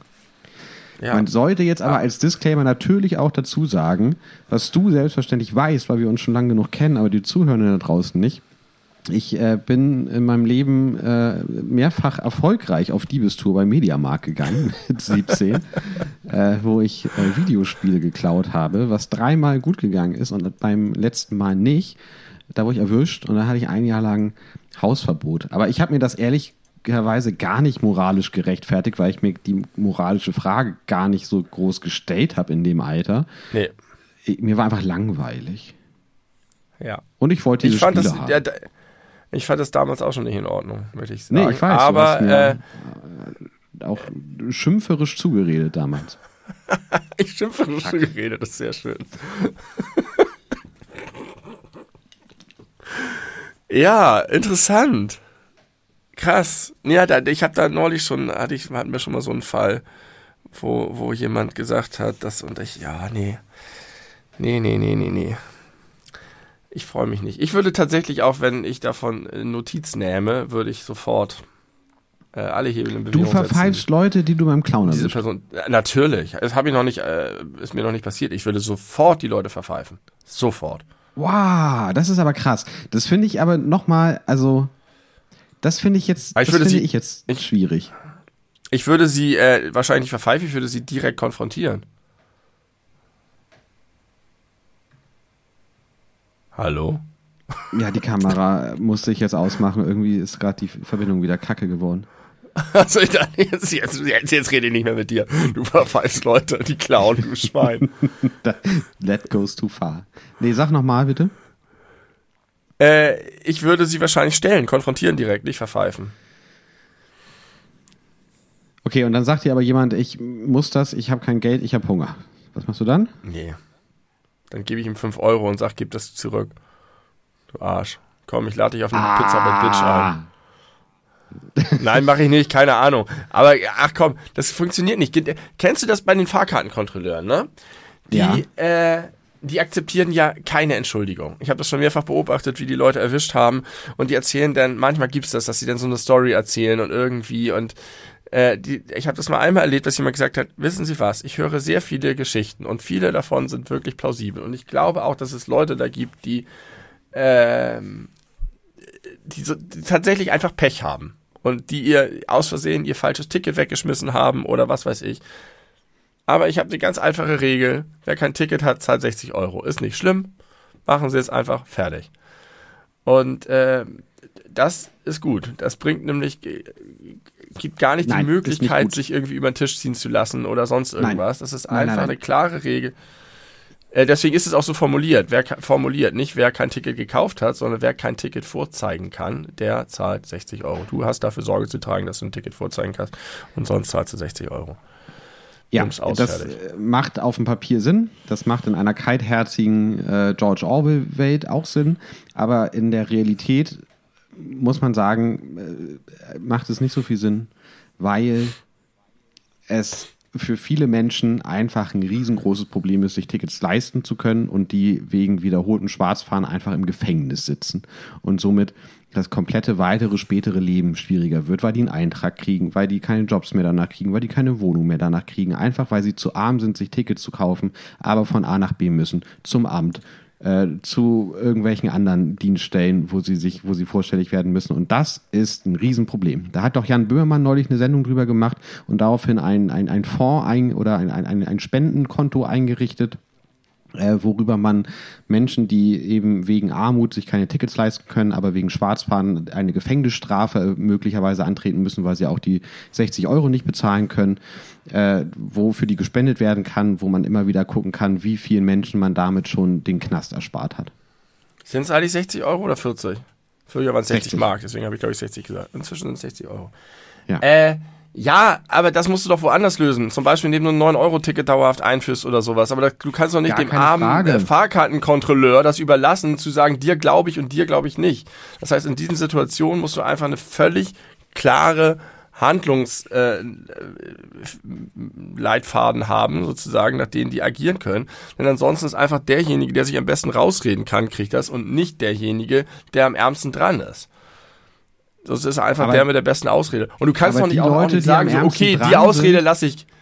Du, du kannst doch nicht sagen, diese Ausrede lasse ich ge gelten, weil dann benutzen einfach immer alle diese Ausrede und fahren schwarz. Auch die, es geht mir ja gerade darum, die Ungerechtigkeit zu verhindern, dass die Leute, die es sich leisten können, auf Kosten derer, die es sich nicht leisten können, schwarz fahren. Aber das die sind ist ja das die viel Scheiße. kleinere gesellschaftliche Problem. Das viel größere gesellschaftliche Problem sind die Aber das ist doch die, das ist doch eine riesengroße Ungerechtigkeit, dass die Leute sozusagen auch noch das ausnutzen. Das kann doch nicht sein, dass Ausnutzen Leute kein können, Geld zahlen aus, aus Bock. Aber du kannst doch auch von Fahrkartenkontrolleuren ein gewisses Maß an Menschenkenntnis verlangen. Und natürlich werden dann auch Leute davon profitieren, die das einfach nur ausnutzen und, und asoziale Kackmenschen sind. Aber die Möglichkeit, dass Leute davon profitieren, die wirklich am struggeln sind, wiegt das doch hundertmal auf. Sprich da mal mit dem Fahrkartenkontrolleur darüber, was das für seinen Job bedeutet, wenn er da so einen Grauzonenspielraum bekommt. Das ist die Hölle für die. Was glaubst du, wie häufig die anfangen müssen zu diskutieren? Und die sind nun auch nicht diejenigen, die irgendwie die eloquentesten Personen sind und die da irgendwie. Also das, das, das will ich den Menschen auch nicht zumuten. Das ist doch total schrecklich. Ja, das kannst du nicht machen. Öffentlichen Nahverkehr und, und, und, überall umsonst machen, dann hat man diese ganzen Probleme nämlich generell ja, gar nicht mehr. Das ist die andere, eine andere Lösung für das Problem. Aber solange es solche Regeln gibt und dazu gehört halt auch einfach nicht jeder darf sich beim Mediamarkt alles aus dem Regal nehmen und nach Hause gehen, ähm, musst du da eine Klarheit haben. Da ist ja auch okay, wenn man dabei irgendwie erwischt wird, dass man dann auch irgendwie die Konsequenzen tragen muss. Aber wenn das jemand schafft, äh, dieses Spiel für sich zu entscheiden, dann finde ich, sollte man das, das ist auch kein honorieren. Spiel. Doch, das ist, so redet die Mafia. die Mafia ist auch gut in dem, was sie tut. Die hat auch ihre Schlupflöcher gefunden. Aber ist trotzdem kriminell. Kriminell ist kriminell. Schluss aus. Und äh, natürlich, du kannst du sagen, wir, wir, wir ändern das Strafmaß, wir gucken, dass die Leute nicht sofort in den Knast kommen, wir ähm, gucken hinterher bei Verhandlungen sozusagen auf die genaueren Umstände und gucken, was hat die Person an, an, äh, an Einkommen oder so. Und dann gibt's alles Mögliche, was das abmildert. Aber erstmal die armen Kaufhausdetektive. Ich bin mal vom Kaufhausdetektiv verfolgt worden. Richtig geil. Die, das war die Welt so einfach. Was? Du machst dir die Welt zu einfach. Nein. Nein. Im Gegenteil. Ich denke an die armen Leute, die da jeden Tag stehen und sitzen und diese Jobs machen. Das ist doch furchtbar für die. Wenn, wenn die dann konfrontiert werden mit irgendwelchen äh, äh silberzüngigen 16-Jährigen, die, die da sonst was erzählen und dann sind die da nachher auch noch irgendwie sprachlich unterlegen und es wird alles ganz furchtbar unangenehm. Ich glaube, es ist viel unangenehmer, jemanden zu erwischen und einfach zu sehen, das ist ein, eine richtig arme Seele, aber man muss jetzt trotzdem die 60 Euro einziehen oder die Personalien aufnehmen oder falls das nicht ja, feststellbar ist, die Polizei rufen. Das ist doch viel, viel, viel schlimmer, als irgendwie zu diskutieren und potenziell Leute äh, einen Vorteil zu verschaffen, die ihn eigentlich nicht verdient haben. Ich glaube, das kannst du nicht bringen. Das ist viel zu, das ist viel zu anfällig für, für Fehler und für gibt Ja, natürlich. Ich sage doch die ganze Zeit, da macht man Fehler, aber ist doch nicht so schlimm. Ist doch nicht so schlimm, Fehler zu machen. Warum will man immer Fehler verhindern? Fehler, wenn sie niemandem wehtun, ist doch super. Man will versuchen zu verhindern, Schaden von der Allgemeinheit zu nehmen. Dass nicht, nicht die Leute durchsetzen, die die smartesten Lügenerzähler sind. Äh, du Den hast aber auch eine komische Weltsicht, mein Freund, dass du irgendwie davon ausgehst, dass dann, also ich meine, also du würdest, du setzt ja auch voraus, dass, dass die klugen, gewandten, psychopathischen Menschen dann alle sagen, oh, heute kaufe ich mir kein Ticket, weil ich will mich da draußen ja, rausreden. Ich weiß, wie viele Leute da, da draußen sind, die schwarz fahren, weil, because, why not, hö, hö, hö, fuck you HVV, hö, hö, hö, ihr seid letzte Woche eh zu spät gekommen, hö, hö, hö. So, und von Mami und Papi genug Geld reingestopft bekommen. Das, die gibt's natürlich alle. Natürlich gibt es die alle. Behaupte ich auch nicht, dass die, es nicht so ist, aber die sind weiß böse nicht, und Zahl schlecht. so relevant ist. Ich glaube schon. Ich glaube, die ist größer als die äh, Zahl der Leute, die wirklich äh, sich das Ticket nicht leisten können. Das bezweifle ich ehrlich gesagt. Aber das, Leute, die schwarz fahren, äh, aber gut, das können wir nicht belegen. Das ist nur mein Gefühl. Nicht belegen. Ja, aber auf jeden Fall bin ich auch total pro günstige Mobilität. Das ist richtig geil. Ich finde das 9-Euro-Ticket so cool. Das löst so viele Probleme. Es ist so geil, ja. dass es keine verschiedenen Tarifzonen mehr gibt. Es ist einfach derbe der Shit und es sollte auch, ja. Es gibt diesen, habe ich das erzählt? Habe ich erzählt, glaube ich, letztes Mal, ne? Oder nicht? Von dem neuen Präsidenten von Kolumbien, glaube ich. Der hat irgendwann mal, als er noch Bürgermeister war, gesagt, man erkennt eine zivilisierte Gesellschaft nicht daran, dass die armen Leute Auto fahren oder ihr eigenes Auto haben, sondern dass die reiche Leute, reichen Leute den öffentlichen Nahverkehr benutzen. Das finde ich hübsch. Ja, hast, hast, du gesagt. Ich weiß nicht, ob hier oder mir privat. Ja, finde ich auch hübsch. Äh, unterschreibe ich. Oh Mann, oh Mann. Heute ist gar keine alberne Folge, sondern eine, eine äh, Streitfolge. Auf jeden Fall hab, wollte ich noch erzählen, dass ich mal von einer Kaufhaus Kaufhausdetektivin durch einen ganzen Laden verfolgt wurde, über mehrere Stockwerke. Und ich habe das schon gesehen, das war einfach wie, wie in so einem schlechten Film, mit so einer schlechten Zivilverkleidung. Und die war einfach immer da, wo ich war und ist mir immer so ein paar in bestimmter Entfernung gefolgt. Und tatsächlich, als ich dann rausging, kam sie, äh, signalisierte sie dann dem Türsteher, äh, dass er mich aufhalten soll. Und dann hat sie mich angesprochen und ich musste meine Tasche und meine Quittung und alles vorzeigen. Ähm, und ich wollte dann natürlich wieder wie immer was erfahren von ihr über ihren Job halt als Kaufhausdetektivin, aber sie war nicht so zu Scherzen und zu Gespräch aufgelegt. Ich glaube, sie war gepisst, dass sie sich getäuscht hat. ja, aber das wollte ich mich gerade fragen. Das wollte ich mich gerade fragen, ob sie einfach äh, traurig war, dass sie dir nichts an, äh, anlassen konnte. Ja, ich vermute, sie ist auf meine sehr sonderbare Art einzukaufen äh, reingefallen weil ich halt einfach immer so von Regal zu Regal und dann doch wieder zurück und doch wieder und dann mich nicht entscheiden kann und hier nochmal gucke und ähm, wahrscheinlich hab ich, war ich einfach sehr erratisch und auffällig in meinem ähm, Browsing-Verhalten. Ja. Ja. Ich, was ich grundsätzlich wirklich spannend daran finde, ist, dass das ja eine äh, ganz unterschiedliche gesellschaftliche Grundannahme ist, die du und ich da äh, haben. Weil du halt, ne, ja, haben wir schon mehrfach gesagt, einfach die, die, das Individuum dir immer in den Blick nimmst und das äh, Handeln des Individuums moralisch bewertest. Und ich das nicht in erster Linie tue, sondern vor allem darauf gucke, ob da Leute einen Schaden von haben. Hm. Ja, das finde ich auch interessant. Es geht mir übrigens auch gar nicht um, um äh, ähm, den wirklich einen rein, den Schwein, ne?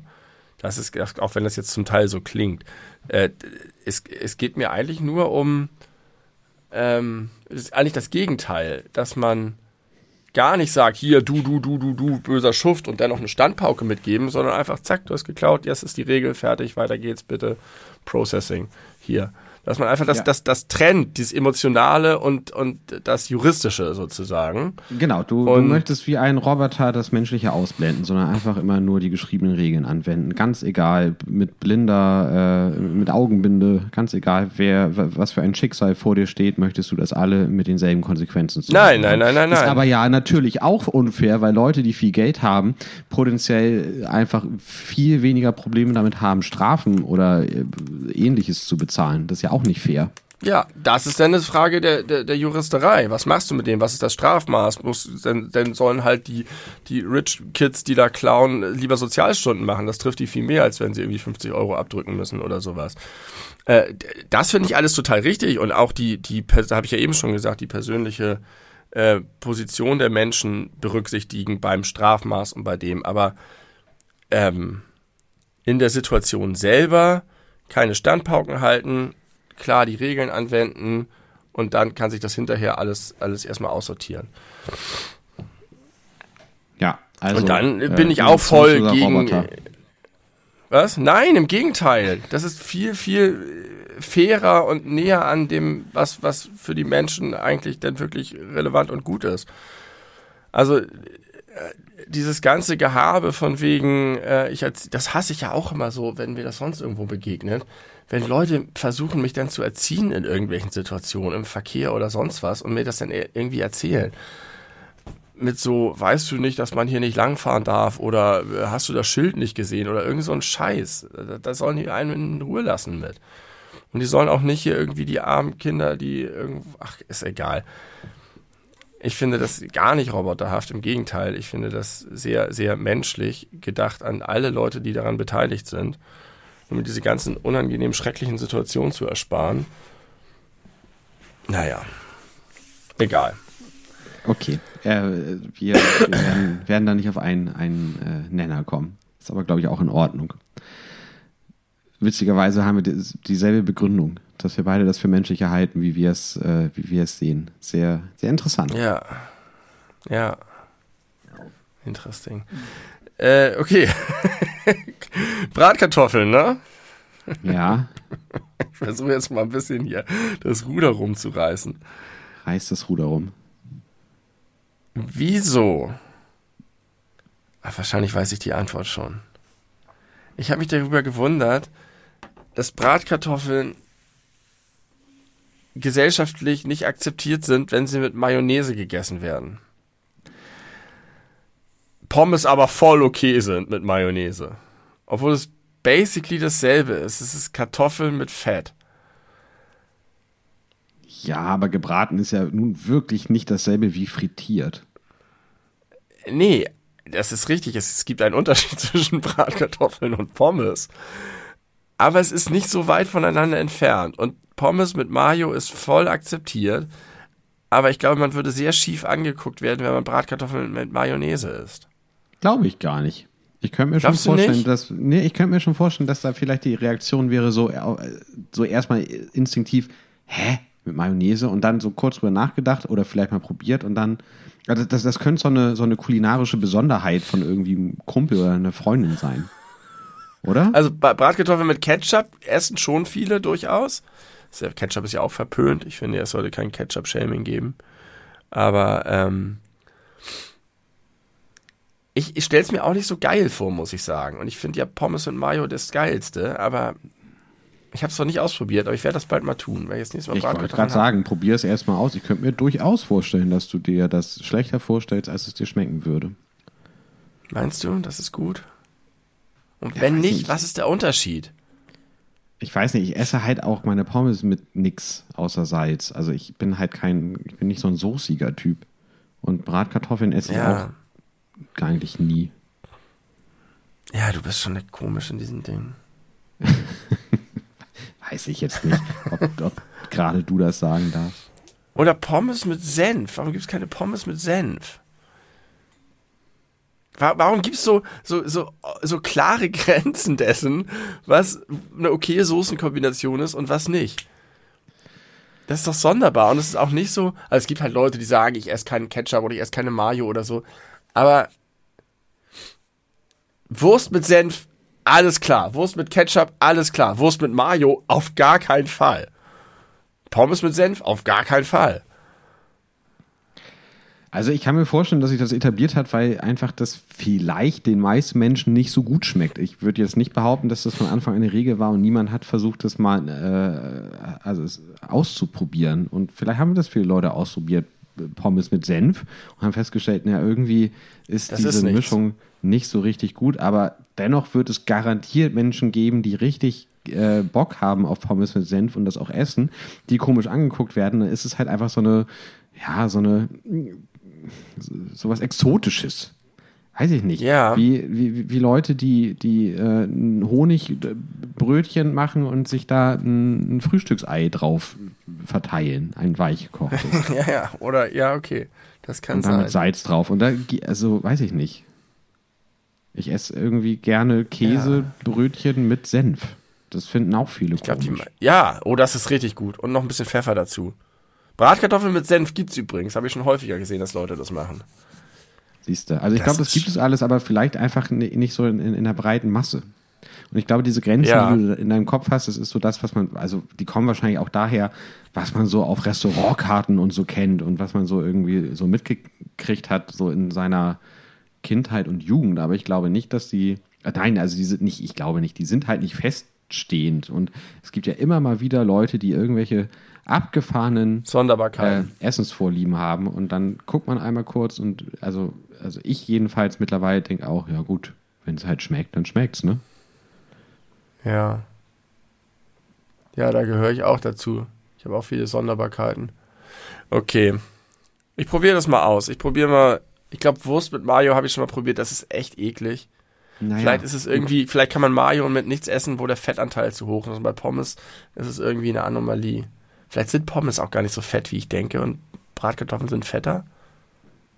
fetter. Pommes sind schon ordentlich fett, ne? Na, die sind in Fett ge ge gefrittiert. Ja, ja, ja. Aber vielleicht bleibt das meiste dann Also kom in der kom Fritteuse. komplett entsch- äh, umgeben und umschlossen von Fett letztlich. Also Gabst du Pommes, fetter mit als Fett. Bratkartoffeln? Das hängt, glaube ich, davon ab, wie du deine Bratkartoffeln zubereitest, aber ich würde sagen, im Durchschnitt ja. Man kann ja auch Pommes im Ofen machen. Das stimmt. Aber das schmeckt fast immer scheiße. Und selbst da sollte man ja, wenn sie gut gelingen sollen, auch irgendwie zumindest ein bisschen Öl drüber kippen. Ja? Ja. Oder wenn du die Tiefkühlpommes irgendwie von, wie heißen die? One, Two Fries. Gibt es gute ja. Tiefkühlpommes? Hast du schon mal Tiefkühlpommes aus dem Ofen gegessen und hinterher gedacht, das ist richtig, das sind richtig geile Pommes? Ja, auf jeden Fall. Ja? Aber ja, natürlich, aber ich bin da halt auch kein Maßstab. Mir schmecken halt Pommes dann, wenn die heftig gesalzen sind. Und am besten mit Pommesgewürzsalz. Und dann äh, ist das eigentlich relativ egal. Hauptsache, sie sind heiß. Ob knusprig oder Essen labbrig ist für dich. auch nicht so wichtig. Essen ist für dich eine Entschuldigung, um Salz zu essen. Und für mich ist Essen eine Entschuldigung, um Soßen zu essen. Ja, auch da unterscheiden wir uns. Aber es hat doch eine gewisse Gemeinsamkeit. Wir, wir, uns ist das Essen egal. Es ist nur ein Träger für den geilen Kram, nach dem wir süchtig sind. Ich möchte noch so gern gesellschaftliche Themen mit dir besprechen, nachdem das so gut funktioniert. Oh nein. Diebstahl. Oh nein, nicht, nicht nochmal. Ist geil, wie, wie du's ist geil übrigens, wie du es geschafft hast, Diebstahl zu rechtfertigen, um mir hinterher äh, äh, gesellschaftliche Kälte vorzuwerfen. Ich Das gefällt mir ich sehr. Hast dich hier wieder verbrüdert mit den ganzen armen, oh, die armen Leute, die es nötig haben zu klauen, die müssen wir schützen vor den, vor den bösen Fahrkartenkontrolleuren. Oh, so hast du das gedreht hier. Aber in Wahrheit hast du Diebstahl gerechtfertigt und kriminelle Energie. So ist Du das. rechtfertigst die ganze Zeit den Kapitalismus. Das finde ich jetzt auch nicht so richtig sympathisch. Kapitalismus hat dich dahin gebracht, wo du jetzt sitzt. Single-handedly. Wahrscheinlich stimmt es sogar. Also pass auf, ich habe noch, ich habe andere Themen, äh, gesellschaftliche Themen, wo wir, glaube ich, keine Dispute haben. Ich möchte jetzt erstmal gerne von dir wissen, ähm, was hältst du davon, wenn du in größerer Runde in einem Restaurant oder in einer Bar bist und dann geht's ans Bezahlen? Äh, dieses Ja. alle Zahlen getrennt. Wie findest du das mit fast 40, wenn ich das mal so sagen darf? Völlig normal. Völlig normal. Alle Zahlen getrennt, das sollte der absolute Standard sein. Dieses ganze? Einladungskultur, diese ganze scheiß Einladungskultur mit komm, ich lade dich ein und höhe und generös und ich hau die Geldbörse auf den Tisch und hier du und du und du und nächstes Mal ihr aber, aber dann vergisst man das und dann äh, führen trotzdem heimlich alle Listen, wer jetzt wie viel Geld bezahlt hat. Äh, Finde ich voll gut. Und finde ich einen super Schutz genau für diejenigen, die nämlich nicht bei diesem großen Rumgeprotze und Rumgekotze mitmachen wollen. Verstehe mich nicht falsch. Ich finde es, ich mag es auch sehr gerne, wenn man ein entspanntes Verhältnis mit Geld hat und nicht jeden Cent abrechnet oder so. Darum geht's mir gar nicht. Sondern es geht mir, geht mir um dieses, dieses Gehabe, dieses, äh, ich lade euch alle ein. Ah. Ah, wir sind groß, wir sind, wir sind alle erwachsen, so, kein Problem. Ich hau auch 250 Euro beim Italiener auf den Tisch. Ist mir scheißegal, komm Giovanni, hier, räum ab. Ja, ja, ja. So, jetzt bist du dran. Es ist so spannend, ohne Witz jetzt. Es ist so spannend, was du für Klischeebilder in deinem Kopf hast. Die sind so doll unterschiedlich zu meinen. Ich würde niemals, ich, also in, bei mir in meinem Kopf existiert diese Schublade von solchen Leuten überhaupt nicht, die rumprotzen und die auf der anderen Seite doch heimlich Strichlisten führen und äh, das dann einem irgendwann zum Vorwurf machen oder so. Es ist wirklich interessant. Ich möchte aber erstmal sagen, es gibt ja auch da noch eine dritte Variante im Jahr 2022, nämlich eine Person übernimmt alles und alle anderen paypalen das direkt danach. Ja, Entschuldigung, das ist das Allerbeste. Ja, natürlich. Ach, das ist das Ja, Allerbeste. ich dachte, ich dachte, es geht hier, ich dachte, es geht hier um die Frage, ob einer die anderen einlädt. Also ob man getrennt zahlt. Nein, das ist natürlich, so macht man das immer. Das ist viel besser als dieses, da hast du völlig recht. Das ist ja richtig scheiße, wenn dann alle, dann hast du dieses, ich lege einen 20-Euro-Schein in die Mitte, 5 Euro, hast du, und wer übernimmt das Trinkgeld? Äh, Dieses Ganze, das ist dann alles ne- nervig und das äh, erspart man sich dann alles. Ja. Was mich eigentlich daran interessiert, ist, ähm, was ist aus Sicht von den Servicekräften das Beste? Weil instinktiv würde ich jetzt erstmal sagen, naja, das Beste ist natürlich alle auf einmal, weil dann hat man schneller abgerechnet und kann schneller irgendwie dann irgendwie am nächsten Tisch wieder rangehen. Aber ich habe mir überlegt, das ist doch wahrscheinlich, was Trinkgeld angeht, am lukrativsten, wenn man da irgendwie sechs verschiedene Parteien hat und alle geben ihren Trinkgeldanteil, als wenn man den Gesamtbetrag nimmt und irgendjemand entscheidet, ja. wie viel Trinkgeld es gibt. Also wenn du die 10%, du kannst natürlich auch Glück haben und die eine Person, die entscheidet, ist jetzt der generöseste und zahlt vielleicht Ah, 15 stimmt, oder ja, davon 10% hängt es Trinkgeld.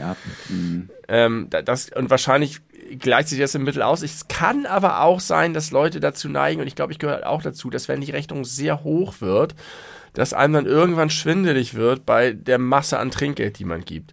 Also wenn du eine Rechnung von 200 Euro hast und dann 20 Euro Trinkgeld gibst, ist das schon was anderes, als wenn du 20 Euro hast und 2 Euro Trinkgeld gibst, obwohl mhm. es derselbe Prozentwert ist.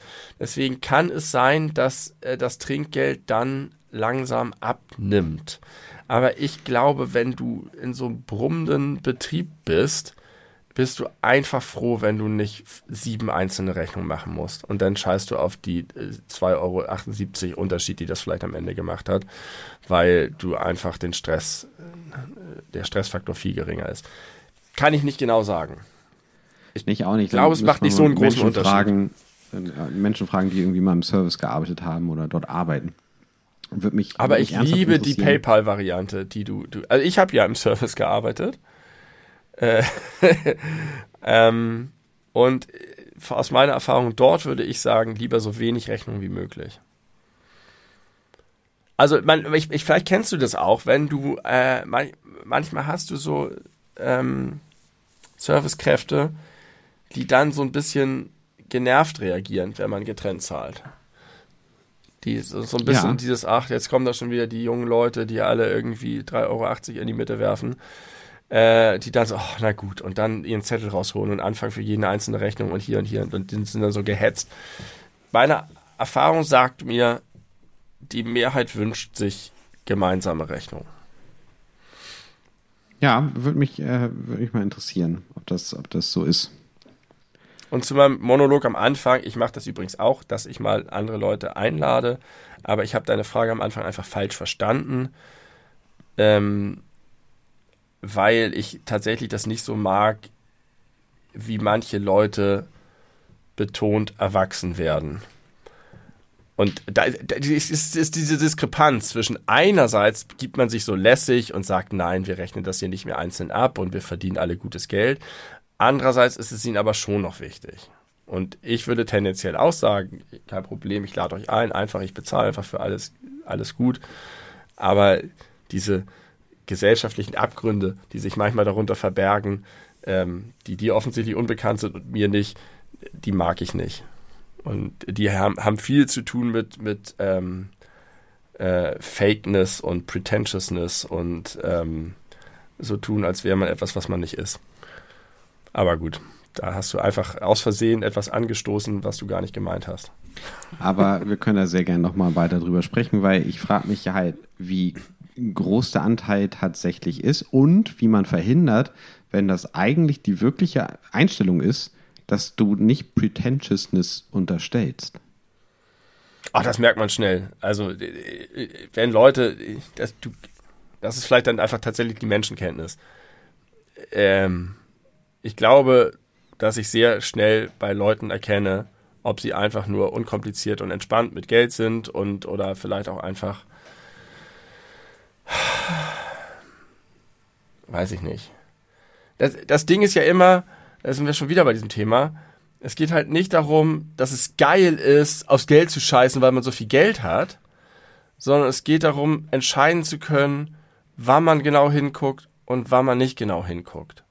Und wann diese gesellschaftlichen Reibereien sinnvoll sind und wann nicht. Und einerseits ist es halt total wichtig, dass du Leute nicht dazu nötigst, dass sie mehr Geld ausgeben, als sie haben, oder dass sie irgendwie in so einem ähm, äh, es ist echt schwierig. Es sind lauter Grauzonen und überall sind Minen und überall sind Fallstricke. Ich habe da auch kein super gutes Rezept für. Aber ich ah, glaube schon ah. zu riechen, wo Leute, wo es bei Leuten so ein bisschen clasht, der Anspruch und die Realität. Okay, aber das bedeutet ja, du sagst, man merkt das schnell, man braucht Menschenkenntnis, dann kann man da irgendwie hinter die Fassade blicken. Das traust du aber FahrkartenkontrolleurInnen offenbar nicht zu. Fahrkartenkontrolleurinnen sind aber einfach häufiger in der Situation, in der sie einfach rundheraus angelogen werden. ähm, aber so ein Verhalten ist ja auch nicht dann so eine Lüge. Und dann auch noch in so Stresssituationen, dass du dann irgendwie nachts mit besoffenen Leuten anfangen musst zu argumentieren und so weiter und es einfach Druck und Stress ist. Während wenn du einfach in deinem Freundeskreis zusammen irgendwo essen bist oder was bestellst, ist das doch eine etwas andere Situation, als wenn du mit fremden Menschen die ganze Zeit konfrontiert bist. Und du bist ja als Fahrkartenkontrolleur und Fahrkartenkontrolleur bist du ja, es ist ja nie eine nette Konfrontation. Also wenn du irgendwie morgens in einer gut duftenden Bäckerei deine Franzbrötchen verkaufst, dann hast du vielleicht auch ein paar grummelige Leute, aber da hast du auch immer noch netten Kundenkontakt aber mir tun die immer so leid, dass die einfach, ich bin auch immer extra freundlich zu denen, weil die sozusagen, im, im besten Fall ist es einfach nur lästig, weil die Leute ihr Ticket vorzeigen müssen und im schlimmsten Fall ist da jemand, der kein Ticket hat. Und das ist entweder, wie du sagst, eine arme Seele, wo es dir leid tut, dass du dir jetzt Probleme bereitest, oder es ist einfach jemand, der den HVV und die anderen Mitkreisenden verarschen wollte. Und das ist nie, nie, nie angenehm. Ich finde, das ist ein anstrengender Job, der nicht genug honoriert wird. Aber wäre es nicht weniger unangenehm, wenn Sie die Möglichkeit hätten, die armen Seelen, die eindeutig als solche zu identifizieren sind, dann auch mal äh, äh, Gnade vor Recht ergehen lassen zu können? Das wäre schön, wenn Sie das könnten, aber ich glaube, das würde zu so viel unangenehmen Situationen führen. Da muss ja nur ein Arschloch daneben sitzen, der das mitkriegt der dann irgendwie stunk macht oder der dann sein eigenes Ticket zerreißt und sagt, ich jetzt auch oder der dich meldet oder ich, ich weiß es nicht. Da müsste man wirklich mal mit jemandem sprechen, der diesen Job ausübt und äh, mache ich auch gerne, wenn ich solche Gelegenheiten habe und die dazu befragen, wie das aus deren Sicht ist. Ich kann mir das vorstellen, dass, dass die froh sind, dass sie, also wie gesagt, ich habe das ja einmal erlebt, dass, dass so, ein, so ein Vortrag gehalten wurde. Ähm, wo der Kontrolleur gesagt hat, ey, es tut mir leid, aber ja, I don't know. Na gut. Gesellschaftliche Grauzonen sind schwierig. Ich möchte eigentlich immer nur, dass die, die armen Leute geschützt werden. Ich auch. ja. Das möchte Richtig. ich auch. Richtig. Nur meine, meine Mittel sind andere. Alter, habe ich dir schon von den Zerkarien erzählt? Nein, was ist das? Ich hatte ja nicht nur Corona, ich hatte auch Zerkarien. Zerkarien ist das ein Parasit? Sind, ja, ja.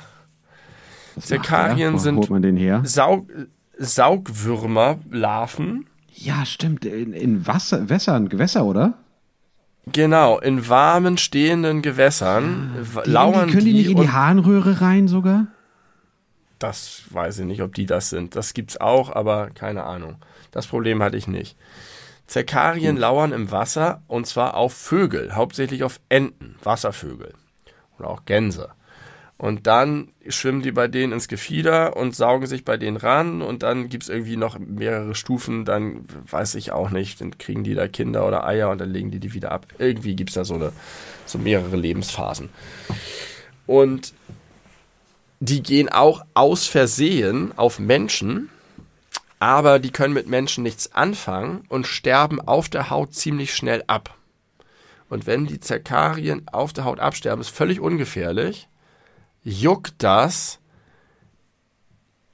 wie die schlimmste Hölle.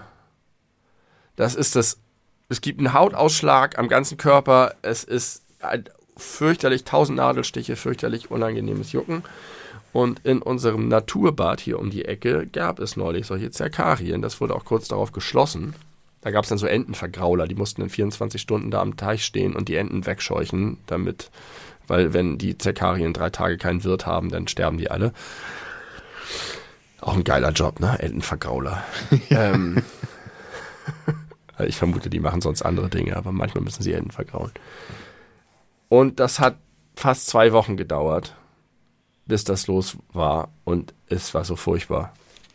Es war die, die größte Qual. Das hattest du? ganzen Körper. Ja, hatten wir alle. Also, nee, fast alle. Drei von uns. Ich konnte nicht schlafen. Ich konnte nicht einschlafen. Ja. Nehmt euch einen Volksmund, also die, die Veterinärmedizin bezeichnet die Erkrankung als Entenbilharziose. Im Volksmund spricht man von Weiherbeiß in Süddeutschland oder Entenflöhen in der Schweiz. Ja, Es heißt äh, ba auch Badedermatitis. Mhm. Okay, und Ähm. hat, hat gejuckt. Ich sehe hier schreckliche Fotos, wenn man das mal googelt. Ja, so sah ich auch aus. Ich hatte überall rote Punkte. Die, die ganzen Beine, den Bauch, den Rücken. Das Also wünscht man seinem schlimmsten Feind nicht. So langsam bin ich ja recht glücklich, dass, dass wir diese Folge überhaupt noch aufnehmen können. Erst, äh, Ja. also ich weiß jetzt nicht, was zuerst war, aber Ja. du hast ja gleich zwei. Wahrscheinlich war erst die Entenbilharziose. Ja. ja. auch sehr gefährlich. Und dann Covid-19. Richtig. Ich habe nehme zurzeit alles mit. Meine Güte. Dann lass, lass das jetzt mal bitte lieber sein. Und meine Tochter hatte das zuerst und Mhm. hat eine ganze Nacht geschrien und geweint und hat nicht geschlafen. Und irgendwann war ich schon so, ey komm, und ja, das ist jetzt irgendwie ein Ausschlag und das juckt und das ist unangenehm, hier Finestil drauf und so. Und als ich das dann hatte, dachte ich, Alter, oh Gott, ich nehme alles zurück. Das ist echt so aus der Hölle. Ja, Bist du ein jammeriger Typ? Ähm. Hm, würde ich bei Ja und Nein sagen. Also ich mag mich schon gerne irgendwie beschweren, aber ich würde sagen, je schlimmer es ist, desto weniger jammer ich. Ja, mhm, doch, das, das fühle ich total. Also wenn es einem richtig schlecht geht, dann jammert man nicht. Ja. Mhm. Ja. Und kennst du, kennst du das Gefühl von übersteigertem Selbstmitleid? Äh, was meinst du? Beschreibe das? Na, wenn es dir nicht gut geht, das kann sowohl aus körperlichen Krankheitsursachen sein oder aber auch, weil, keine Ahnung, dein Arbeitsleben gerade super stressig ist oder du, du weißt, du kriegst zu wenig Schlaf, weil irgendwelche Termine anstanden oder so, dass du dann da liegst oder irgendwie im Stillmoment irgendwo sitzt und dir denkst, boah, ich hab's auch echt schwer. Und ich habe das ja eigentlich gar nicht verdient. Warum habe gerade ich es so schwer? Nee. Das kenne ich so, da, dass das sozusagen so Meta wird, äh, das kenne ich nicht. Ich äh, kenne das manchmal, wenn ich jetzt zum Beispiel bei der Krankheit, dass ich irgendwann da liege und sage, es muss jetzt einfach bitte vorbei sein, es geht nicht mehr, es ist einfach zu schlimm, es ist einfach so furchtbar.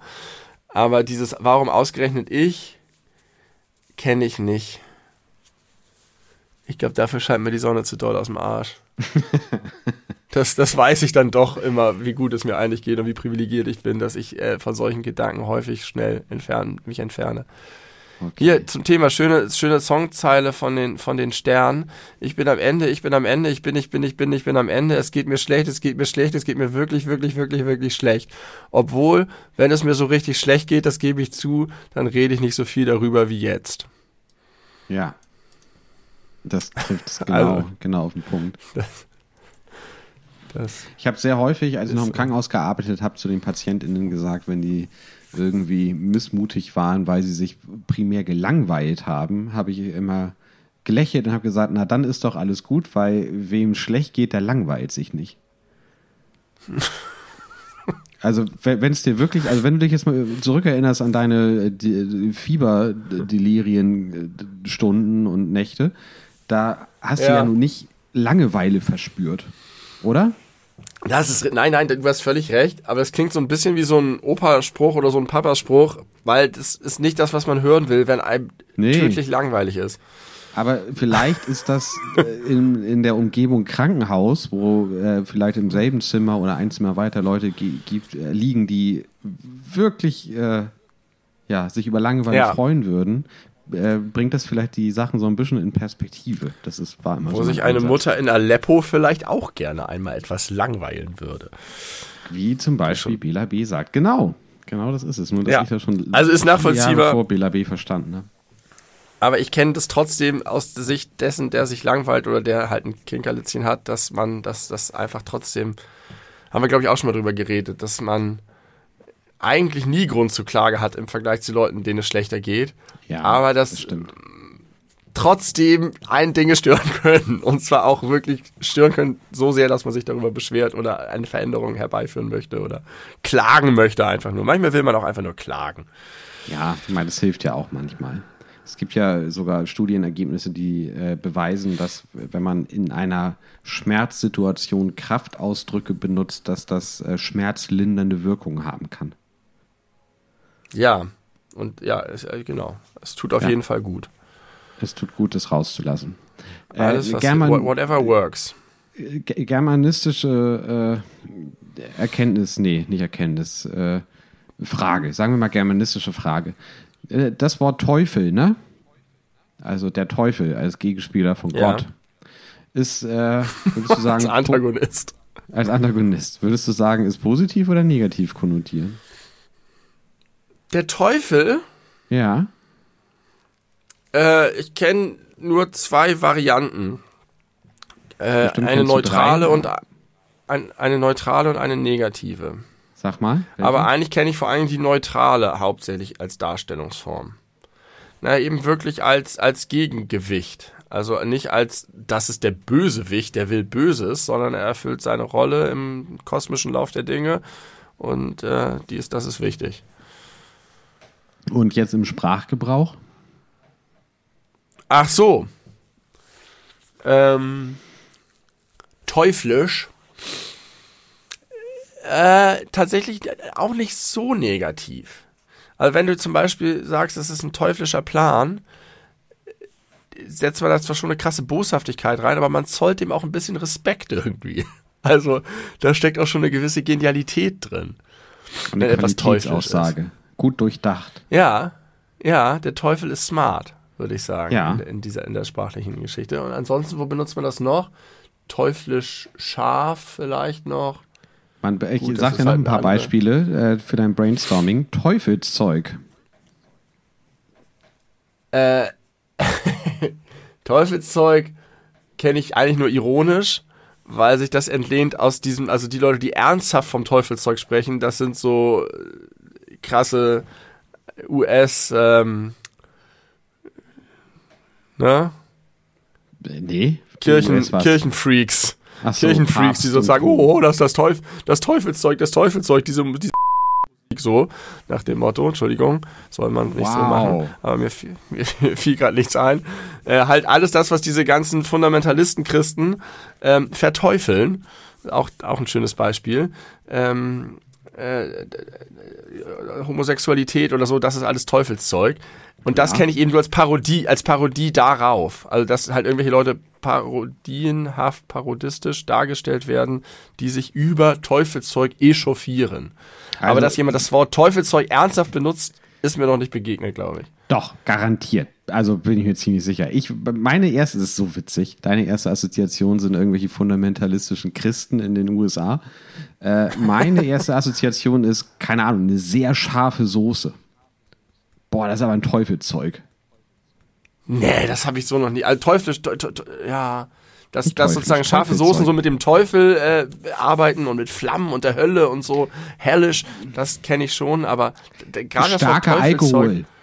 Richtig heftiger, knallender Alkohol, Teufelzeug. Oder Das ist der- Teufelszeug. So, so kenne ich das eher. Nee. Und eher negativ. Ja, kann ich, kann ich damit. verstehen. Teufel. Okay, nächstes Was habe ich eben noch Beispiel. gesagt? Was? Du hast immer teuflisch gesagt, das bringt mich nicht weiter. Aber ich habe hier noch Teufelskreis. Ah, oh, schön. Da kommt man nicht raus, wie aus der Hölle. Ja, also auch eher Finde ich- negativ. Ich finde, ja, negativ, aber ich finde auch da steckt eine gewisse Anerkennung für die äh, Logistik der Hölle dahinter, dass sie echt Es einfach geht mir um die sind. Konnotation des Wortes, wenn man das hört. Ein Teufelskreis ist nichts, wo man reingeraten möchte. Teufelzeug. Da möchte man nicht reingeraten, vielleicht- Ja, aber auch ein Teufelskreis ist etwas, was man in seiner Konstruktion bewundern kann, finde ich. Weißt du? Also irgendwie nach dem Ja. Motto, das ist, man will da auf jeden Fall nicht hin, ist auf jeden Fall was Schlechtes, man kommt nicht raus, aber es ist auch als Konstrukt beachtenswert. Es hat eine gewisse symmetrische Schönheit. Fuchsteufelswild. Ist zu niedlich. Da werde ich Fuchsteufelswild. Das sagt man auch nicht, wenn man wirklich rasend vor Wut ist. Okay, also kurzer Teufelswerk. Das ist ja ähnlich wie Teufelszeug. ist wie Teufelszeug. Ja, Teufels, ja. Also, kurze Zwischenbilanzierung. Das sind alles Sachen, die eher negativ konnotiert sind, wo man aber eine, wie, also du jedenfalls, dem Teufel einen gewissen Respekt erweisen möchtest dafür, dass er das so gut sich ausgedacht hat, dass er einen Kreis geschaffen hat, auf dem man nicht ausbrechen kann. Kann ich das so, ist das so richtig? ja. Ja, es ist eine Mischung aus Respekt und ein bisschen niedlich auch. Also irgendwie ist es nicht so wirklich hart schlimm immer, das Wort. Okay. Die Sache schon, es kann ein richtig schlimmer Teufelskreis sein. Jetzt habe ich aber noch so, ein Beispiel, so wo ich sage, das ist ein ausschließlich so. positiv. Äh, Teufelskerl. Ja. Oh ja, das ist schön. Teufel, Und ist das nicht seltsam? Teufelskerl. Ein Teufelskerl ist doch auf je, also erstmal ist das, gibt es keine weibliche Entsprechung davon, natürlich nicht. Aber das ist doch ist sehr schön. super interessant, dass das sowas, vielleicht ist das ja auch eine, ein Symptom des äh, Antifeminismus in unserer Gesellschaft oder in unserer Sprache vielmehr, das so ist richtig. Das ist ein, ein Teufelskerl, das ist jemand, der, der, der holt sich das, was er will, mit vielleicht auch gar nicht immer ganz fairen Methoden, aber ist irgendwie auch noch hochlos in der Ausführung, so dass man auch da Respekt haben kann. Ähm, Respekt ist da auch wieder, ganz wichtig. Genau, äh, aber möglicherweise in dem Kontext Respekt auch für unfaires Verhalten. Oh, was für ein Teufelskerl, der hat die Regeln gebeugt und äh, steht jetzt trotzdem an der Spitze. Ja. Oder vielleicht gerade deswegen. Maradona macht ein, macht ein WM-Finaltor mit seiner Hand. Was für ein Teufelskerl. Teufelskerl. Ja, genau. Das ist einer, der die Regeln bricht, um zum Ziel zu kommen, aber man muss ihm doch Respekt dafür zollen. Ich weiß mhm. nicht, ob das eine Grundvoraussetzung ist, dass die Regeln ge gebrochen werden. Das wäre jetzt eher so ein Beispiel. Ich würde auch sagen, weiß ich nicht, jemand, der. Auch kann auch einfach sagen, äh, ruchlos ist, extrem mutig, vielleicht auch, äh, äh ja, genau. das? Re reckless. reckless ist das englische Wort. Ja. Also hier, das ist ja auch eine Art von Regeln brechen, die Regeln der Vernunft brechen, der Vorsicht brechen. Also jemand, der, der auf die Vorsicht scheißt und da einfach durchgeht ja. und es schafft unter Gefährdung seines, seines eigenen, seiner eigenen Gesundheit zum Beispiel. Man muss sagen, ähm, man ist nur dann ein Teufelskerl, wenn man erfolgreich ist. In dem Moment, wo du irgendwie was extrem Gefährliches machst und dabei selber ums Leben kommst, bist du kein Teufelskerl mehr. Bist du ein Teufelskerl. Und äh, aber das ist doch trotzdem interessant, dass alles, was mit dem Teufel zu tun hat, jetzt erstmal primär eher negativ konnotiert ist. Wenn aber ein Mann irgendwie seine Grenzen überschreitet oder seine, seine, seine Sicherheitsgrenzen vielleicht, um damit zum Erfolg zu kommen, dann ist es was Positives, aber es gibt dazu kein, keine weibliche Entsprechung. Teufelsweib. Teufelsweib. Gibt's aber auch. Teufelsweib, Teufelsweib habe ich nie gehört. Warte mal, muss ich gleich googeln. Äh, ich will. Vielleicht ist es auch einfach nur ein Film. Dass es gibt. Teufelsweib. Teufelsweib ist ein Teufelsweib. Ist das ein Film mit, mit, mit Bruce. Willis? Ist eine Frage oder eine Aussage? Ja, das Teufelsweib. Ist das ein Film mit. mit ich habe Cody Horn vor Augen. Also, ich hab. Nee, nee, ich glaube, ich verwechsel es mit Der Tod steht dir gut. Mit dem, mit dem, äh, äh, ähm, Kerzenständer, der durch den Bauch durchgehalten wird. Ja, da ähm, Bruce Willis mit. Also, Teufelsweib, umgangssprachlich Mädchen oder Frau mit Eigenschaften, die ursprünglich als Teufel betrachtet wurden. Verführerisch, unkonventionell, frech, sexuell aktiv, unberechenbar, tückisch, rücksichtslos. Frau, deren Temperament und Mut man bewundert. Also eigentlich sehr ähnlich wie zum Teufelskerl. Nur nicht mit, ich laufe durchs Feuer und renne, ein Hügel brennt runter, sondern ich habe viel Sex. Teufelskerl, Mann, der wegen seiner Tollkühnheit seines Draufgängertums bewundert ja. wird. Ja. Temperament und Mut ist es bei einer Frau. Ein Teufelsweib. Okay, dann muss ich das zurücknehmen. Ich, äh, das war mir nicht bewusst, dass das auch so im Sprachgebrauch äh, genutzt wird. Sehr schön. Man klagte sie wegen Verschwörung, Entführung und Mord an und setzte sie als gefährlich und wahrscheinlich bewaffnet auf die Liste der zehn meistgesuchten Verbrecher der USA. Zur Freude Ronald Reagans, der versucht hatte, das kommunistische Teufelsweib von der Uni zu jagen. Das ist einfach nur ein Beispielzitat. Wo man nicht damit rechnet am Anfang, dass am Ende Ronald Reagan kommt, der versucht hat, ein kommunistisches Teufelsweib zu verjagen. Aber da ist es ja auch weniger Bewunderung oder doch auch. Aber hier, äh, ich hab's nur an deinem Blick gesehen, Rungholt. Sie macht nicht eben schöne Augen. Keine Sorge, ist schon ein Teufelsweib, nicht? Marek grinste über beide Ohren. Quelle? Quelle ist Derek Meister, Runkholz Sünde, historischer Kriminalroman. Okay, okay. also mach dir mal nochmal Gedanken über das Wort Teufel oder Teuflisch oder Teufels. Äh, das äh, ist interessant. Äh, wenn wir aber schon kurz beim Thema Feminismus sind, möchte ich nochmal eine. Äh, das ist eigentlich ein Callback. Ich habe letztes oder vorletztes Jahr, ich weiß es gar nicht mehr. Ich glaube, ja, letztes Jahr natürlich nicht, da sind ja alle Festivals ausgefallen. Vorletztes Jahr sind sie auch ausgefallen, aber es gab Line-Ups. Und da haben wir schon mal über Rock am Ring gesprochen und über die schle schlechte Frauenquote. Ja. Du erinnerst dich? Ja. Ähm, ja. Es gab Anfang Jetzt gab es das nochmal irgendwie, ne? Genau, gab es wieder Rock am Ring und Rock im Park. Und äh, bei Rock am Ring standen insgesamt 270 MusikerInnen auf der Bühne. Und ja. möchtest du mal raten, wie viele von den 270 ich, Frauen waren? Meine Frau, meine Frau hat es mir erzählt, wir haben darüber auch länger diskutiert. Ich bin da nicht so ganz äh, abschließend zu einem guten Ergebnis für mich gekommen. Äh, es sind super wenig wieder. Äh, zehn. Sehr gut, 13. ja, es ist sehr, sehr wenig. Ich habe, als meine Frau mich damit konfrontiert hat, also was ich da nicht wusste, ist, dass das die Jahre davor schon mal so war und das Rock am Ring dazu Stellung genommen hat und es dann einfach trotzdem wieder gemacht hat. Richtig? Was haben die in ihrer Stellungnahme gesagt? Weißt du das grob? Irgendwie sowas wie, wir wollen das verändern, ihr habt recht, wir haben das hm. gehört oder so. Keine Ahnung. Okay. Und das ist dann natürlich schon ziemlich schwach.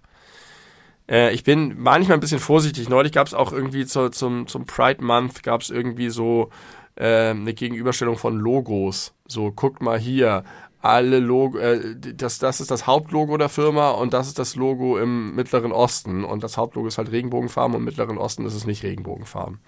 Mhm. Und dann habe ich einfach mal geguckt und habe festgestellt, dass einfach auch das Logo in Deutschland nicht Regenbogenfarben ist und in Frankreich auch nicht und in den USA auch nicht und dann irgendwo halt schon mal, aber es ist halt einfach totale verzerrte Darstellung, weil es so aussieht, als wenn es nur für die ein extra Logo gibt, aber eigentlich haben sie einfach nur ihr zentrales Firmenlogo gemacht und die anderen nicht. Ist egal.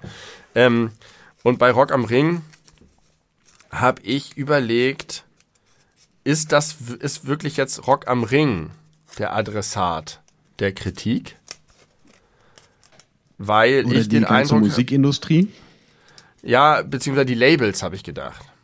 Mhm. Also, weil es gibt halt einfach eine ganze Menge Bands und auch einfach Amateurbands und ungesignte Bands und so weiter. Und wie kommt es jetzt dazu, dass eine Band gesigned wird auf dem Label? Ähm, denn am Ende ist Rock am Ring, die laden halt einfach, die fragen über die Agenturen an und laden halt einfach die Bands ein oder nehmen die Bands, die halt gerade groß sind. So. Und welche Bands sind groß? Männliche Bands. Warum sind männliche Bands groß? Weil die männlichen Bands die Verträge auf den Labels haben. Das war meine Überlegung dahinter. Und daraus entspann sich eine größere Diskussion und meine Frau meinte dann irgendwie, nee, das äh, geht und hat ein Beispiel gebracht von einem Festival, das nur Frauenbands äh, auftreten lässt jetzt, äh, dass es also auf jeden Fall möglich ist. Und ich habe aber so ein bisschen aus so einer, ich gehe da als Festivalbesucher hin und habe vielleicht das nicht im Kopf und gehe zu dem Festival hin, weil ich die Bands sehen will, die ich gerne höre. Und das sind halt Bands, die vielleicht in meiner Peer Group gerade laufen oder keine Ahnung, Konzerte spielen oder was auch immer oder Platten haben oder besprochen werden. Und deswegen ist die Frage, wo ist der Ansatzpunkt dafür? Und was passiert, wenn Rock am Ring jetzt so eine Frauenbands oder eine viel größere Quote einführt oder so? Und das war mein Initialgedanke. Und dann habe ich aber auch gedacht, okay, aber du kannst halt auch einfach die 20 größten Bands auftreten lassen und brichst dir auf jeden Fall keinen Zacken aus der Krone, wenn du dann in der dritten und vierten Reihe, ich sag mal, gezielten Frauenförderprogramm machst. Denn was auf jeden Fall so ist, ist, dass Bands, die auf Festivals auftreten, die riesige Sichtbarkeit bekommen, weil ganz viele Leute da hingehen mhm. und sich dann einfach doch nochmal fünf andere Bands angucken und darüber Bands kennenlernen. Ich habe auch viele Bands auf Festivals kennengelernt. Und äh, deswegen kannst du darüber, glaube ich, eine große Wirksamkeit erzielen als Festival. Ähm, insofern bin ich da ein bisschen sowohl als auch in meiner Einschätzung der Lage ich finde, es ist vor allem auch wieder ein Symptom, äh, ein, ein gesellschaftliches Symptom, weil äh, es ist ja offensichtlich so, dass wenn man die erfolgreichsten Bands irgendwie zusammenwürfelt, dann ist der Frauenanteil geringer. Ob da jetzt nun wirklich bei diesen, äh, ich glaube, das sind 4, noch was Prozent äh, habe ich im, im süddeutschen Artikel gelesen, der dazu veröffentlicht wurde. Äh, ob das nun so eins zu eins hinkommt, sei jetzt mal dahingestellt, weil es gibt ja auch wirklich weibliche Bands, äh, die kommen auch nur auf diese hohe Zahl an Frauen, weil Jan Delay äh, ausnahmsweise drei statt nur zwei Sängerinnen im Background hatte. Also das muss man sich auch mal vorstellen. Also drei der 13 Leute, die da weiblich aufgetreten sind, gehören zur, zu den Backing Vocals von Jan Delays Band. Ja. Die sehr groß ist, also keine, keine ja, Instrumentalistin. Auch Jan Delay hat keine gute Quote. Nee, aber er hat noch, eine, hat noch mit die allerbeste Quote von allen. Also das, ja. das, das ist äh, schon verrückt. Ähm, wenn Farin, wenn Farin Urlaub da auftritt, dann reißt er die Quote aber hoch. Der reißt die Quote nach oben.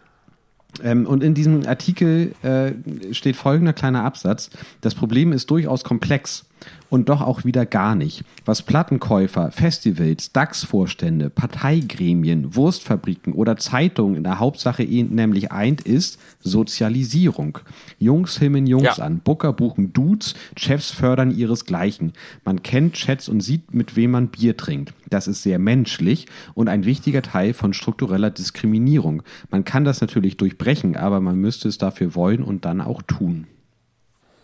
Ja, das habe ich auch überlegt, dass ja, man muss gar nicht in die Industrie gehen, sondern du kannst dich mal in deinem Freundes- und Bekanntenkreis umgucken, wie viele Frauen du kennst, die mal amateurhaft Musik in der Band gemacht haben und wie viele Männer du kennst, die mal musikhaft, Amateur, äh, Musik amateurhaft in der Band gemacht haben.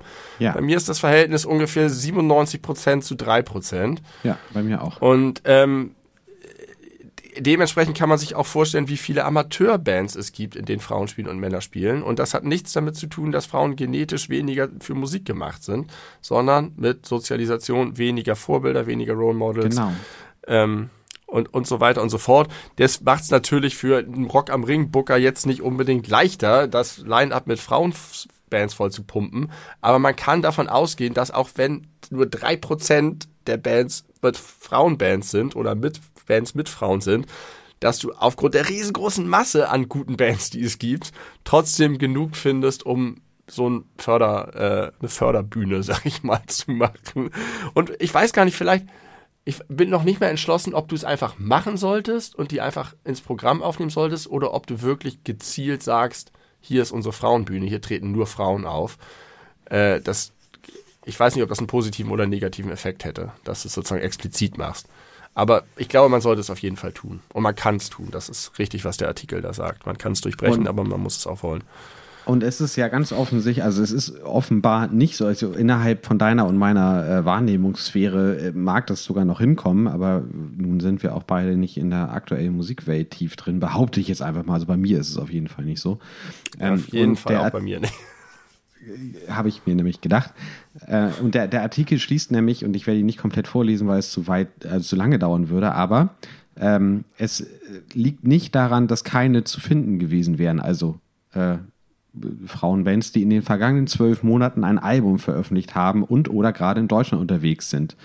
Ähm, Nura, Juju, Florence and the Machine, Beth Hart, Shirin David, Wet Leg, Zoe Wees, Alison Krauss, Tate McRae, Girl in Red, St. Vincent, Little Sims, Coffee, Charlie XCX, äh, Rosalia, Megan Three Stallion, Anne-Marie, Ira Star und es geht noch eine ganze, ganze äh, Weile so weiter und dann kommt äh, Rock im Park hatte dafür halt The Offspring.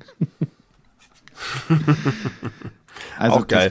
ja, ich kannte zwei Bands von denen, die du genannt hast, aber ähm, das heißt tatsächlich zurzeit nichts. Ja, also es gibt, glaube ich, auf dem Markt genug und auch äh, welche, die, die, erfolgreich genug wären, auch Leute ziehen zu können.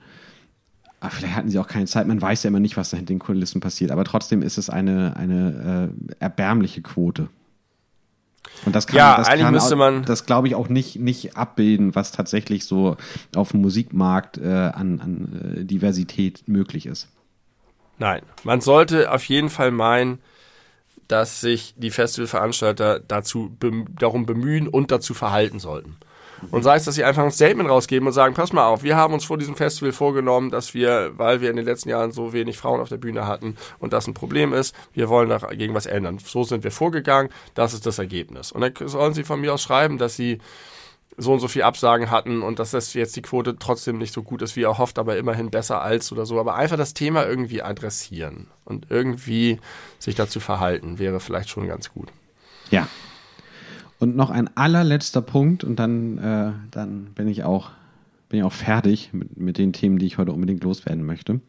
Ich habe mich äh, ein bisschen geärgert, weil im Winter wird ja die Weltmeisterschaft, die Fußballweltmeisterschaft in Katar stattfinden. Und ja. neben diesen ganzen Menschenrechtsverletzungen und äh, der Verrücktheit, dass überhaupt im Winter eine Weltmeisterschaft stattfindet, jetzt mal ganz, ganz beiseite geschoben, hat man ja häufig von Fußballfans die Beschwerde darüber gehört, na toll, dann haben wir jetzt hier einen Sommer ohne großes Turnier, obwohl ja eigentlich ein Turnierjahr ist, wir können keinen Fußball gucken. Aber es ist jetzt einfach die Frauenfußball-Europameisterschaft. Und das wird gar nicht als Alternative wahrgenommen, was mich massiv ärgert. Und ich, äh, ich, ich gucke das wirklich gerne und bin da auch ein bisschen drin. Die hat es vor äh, drei Tagen oder vier Tagen gestartet und äh, finde das wirklich toll. Und ich möchte im, im Zuge dessen einen Tipp abgeben, ein, ein, ein Streaming-Tipp in der ARD-Mediathek gibt es die dreiteilige Serie Born for This, äh, eine Dokumentation, die die deutsche Frauenfußballnationalmannschaft begleitet auf dem Weg zur jetzt gerade aktuell in England stattfindenden Frauen-Europameisterschaft. Und das ist echt spannend, weil man äh, die Leute gut vorgestellt bekommt, weil natürlich kennt man eine, äh, eine Lina Margul nicht so gut wie einen Thomas Müller oder Josua Kimmich. Ähm, also auf der Ebene ist es interessant und es werden halt auch gesellschaftlich relevante Themen angesprochen, wie ähm, Sexismus ganz allgemein, wie eine krasse Ungleichbehandlung zwischen Männer- und Frauenfußball. Und da kriegt man Einblicke, die ich als interessierter Mensch wirklich noch nicht mal ansatzweise hatte. Und es ist wirklich sehr interessant. Das möchte ich jedem Menschen, der auch nur so ein bisschen was mit Fußball am Hut hat, äh, sehr empfehlen. Das ist echt spannend. Es gab doch mal diese super guten Imagefilm der, der deutschen Nationalmannschaft der Frauen, wo sie irgendwie so gegenübergestellt haben, wie viele Titel sie haben und wie viele Titel die Männer haben. Oder irgendwie. Es war auf jeden Fall sehr, sehr lustig gemacht und hat mir sehr gut gefallen. Ich weiß gar nicht mehr, was zuletzt zum letzten großen Turnier oder so. Ansonsten Europameisterin ist, sind sie. Ja. Ansonsten ist mir aufgefallen, dass was die Berichterstattung angeht, dass sich da in den letzten Jahren sehr viel getan hat. Das mhm. ist sowohl in den Medien, die ich verfolge, Süddeutsche Spiegel, FAZ und so, sind die im Online-Angebot sind die Artikel relativ prominent und es hat sich auch ein bisschen was verändert, dass da nicht immer Frauen-EM oder sowas steht, sondern dass einfach Fußball-Europameisterschaft und dann irgendwie das mit den, das ist, ist nicht mehr so, das ist übrigens jetzt nur das Frauending, keine Sorge. Sondern manchmal war es schon so, dass ich Artikel gelesen habe, wo irgendwo was über Champions League stand, Wolfsburg oder sowas, und ich kurz irritiert war, weil ich dachte, hey, wieso ist Wolfsburg im Champions League-Finale?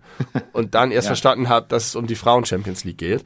Ja. Ähm, also das ist mir tatsächlich sehr positiv aufgefallen in den letzten Jahren. Gleichzeitig muss ich sagen, ich interessiere mich 0,0 dafür. Und ich würde mir niemals ein Spiel angucken. Ich gucke jetzt auch wenig Männerfußball, muss man dazu sagen, aber das verfolge ich schon immer noch ein bisschen. Und ich glaube, der Grund, warum ich mich dafür nicht interessiere, ist schlicht und ergreifend, dass ich, wie du eben richtig gesagt hast, niemanden kenne. Ja. Beim Fußball habe ich halt ein Kontinu Kontinuum von 35 Jahren. Ich werde bombardiert mit dem, was da passiert. Ich kenne jeden Trainer, alles. Ich kenne die Schiedsrichter, ich weiß einfach sehr viel darüber. Ich bin tief drin, das macht es sehr viel einfacher für mich, reinzusteigen und zu gucken, oh, ich lese ein interessantes Interview mit Christian Streich, äh, was hat der gerade wieder zu sagen? Finde ich irgendwie interessant so oder keine Ahnung.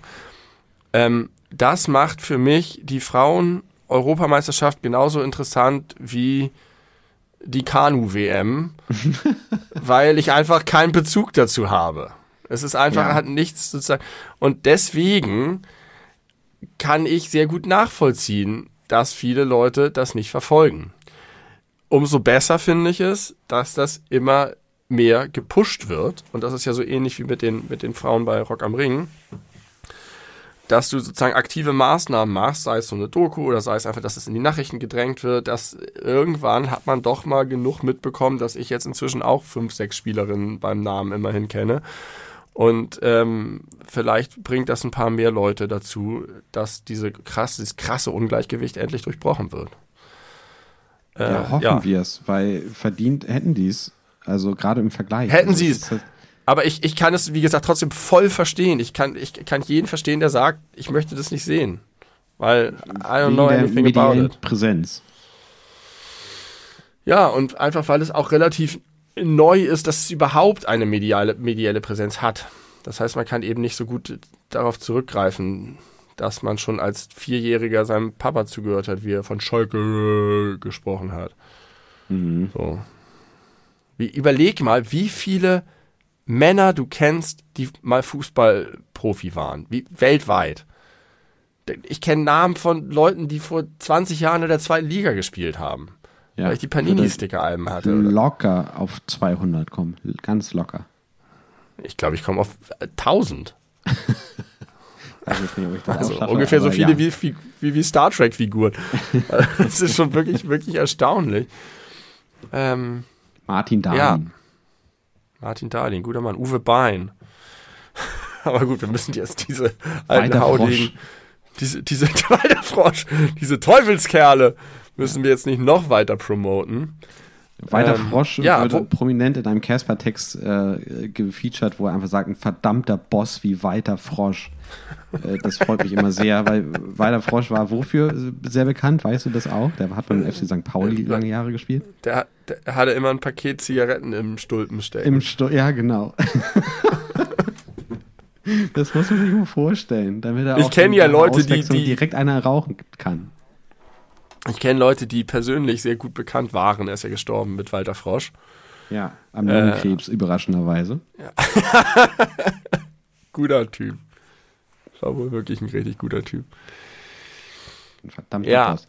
Ja, also ich möchte ich ganz so empfehlen, guckt euch das äh, gerne an, auch wie gesagt aus gesellschaftlicher Perspektive interessant. Was meinst du, ARD-Mediathek?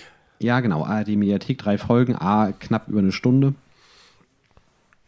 Zwei habe ich jetzt gesehen, die haben mir gut gefallen, dritte fehlt noch. Ich habe noch was, wir sind heute so gesellschaftlich und äh, Thema äh, alles Mögliche. Äh, arme Menschen, äh, Frauendiskriminierung. Jetzt kommt noch was zum Thema Geflüchtete. Oh ja. Ich habe mich neulich, und ich möchte es einfach nur mal ganz neutral erzählen, weil mich das irgendwie aus irgendeinem Grund bewegt hat. Ich möchte das explizit nicht werten in irgendeine Richtung.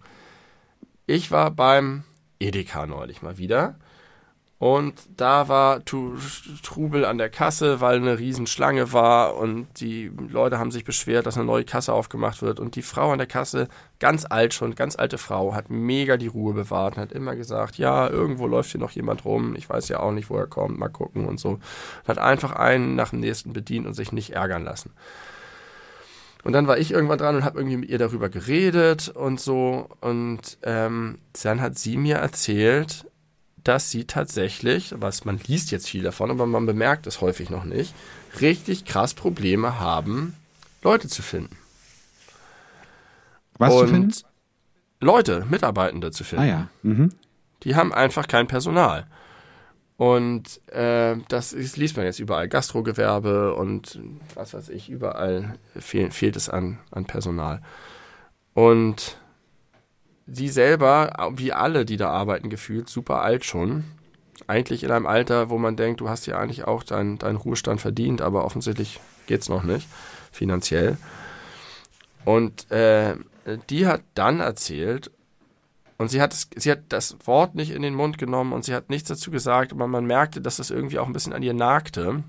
Und sie wollte das nicht. Sie wollte sozusagen nichts gegen unsere äh, hier ja so willkommenen Geflüchteten sagen. Aber aus ihr sprach der Frust, dass sie in der letzten Zeit mehrere Leute eingearbeitet haben. Und das dauert Zeit und das kostet Kraft und das ist anstrengend und schwierig und so weiter und so fort. Und dann sind die zwei Wochen nachdem sie mühevoll eingearbeitet wurden, ziehen die weg. Und das hat mich irgendwie bedrückt. Und zwar, weil ich das auch kenne aus, aus, von meinem Job, dieses es ist jetzt gerade ganz, ganz dynamisch mit den Flüchtlingen aus der Ukraine. Die kommen halt hier irgendwie hin und dann ist sofort, sind alle bemüht, alle wollen die in den Stadtteil integrieren und wollen ihnen einen Schulplatz geben und wollen, dass die Deutsch lernen und wollen, dass sie einen Job haben und eine feste Bleibe und so weiter. Und dann schwupps, aus irgendwelchen Gründen, sie kennen dann irgendwie Leute in, in London oder es ist doch irgendwie besser da oder der Staat entscheidet, dass jetzt in Wuppertal es doch besser ist oder so sind die denn woanders. Und all diese Bemühungen aus dem Stadtteil irgendwie der Integration lösen sich irgendwie total in Luft auf. Ähm, und da steckte, das hört mir auch an, da steckte gar kein Vorwurf gegenüber den Leuten an, aber es war so eine große Erschöpftheit und Enttäuschung und weiß ich nicht, irgendwie hat mich das bewegt. Kannst du das verstehen? Ja, ich kann das, ich kann das verstehen, aber ich weiß es noch nicht so genau, was jetzt deine Beweggründe äh, im Einzelnen sind. Also wirklich die, die Perspektive der Supermarktmitarbeitenden, dass die so viel Zeit und Mühe aufwenden und dann nee. haben nein, nein. nichts davon? Nein, das Oder ist natürlich weil Quatsch. das, ein Zeichen dafür nein, ist, nein, dass die Leute einfach von A nach B gespült werden äh, und vielleicht gar keinen ja, gar nicht so viel Einfluss darauf haben, wo sie jetzt ihr, ihren Lebensmittelpunkt, ihren neuen hin verlegen? Oder was ist das Problem? Beides nicht. Also äh, offensichtlich ist es so, dass ich sagen würde, es ist nicht falsch, dass diese Person dort eingearbeitet. Vielleicht ist es so, dass manchmal mit ein bisschen zu vielen Instrumenten und zu viel Goodwill gleich am Anfang sozusagen, ich kenne das wie gesagt auch aus dem Arbeitszusammenhang, ähm, sich darum bemüht wird, alles richtig zu machen, wo man einfach sagen kann, Leute, die kommen gerade aus dem Krieg, die sollen jetzt hier erstmal ankommen und eine Bleibe haben und irgendwie äh, Geld bekommen und so, aber viel mehr auch erstmal vielleicht nicht. Ähm, aber wenn halt diese verschiedenen Sachen so aufeinander clashen, angespannter Arbeitsmarkt, dann braucht man Leute, dann sind Leute da, dann ist es irgendwie, aber vielleicht gibt es dann doch irgendwelche Hürden und Hindernisse.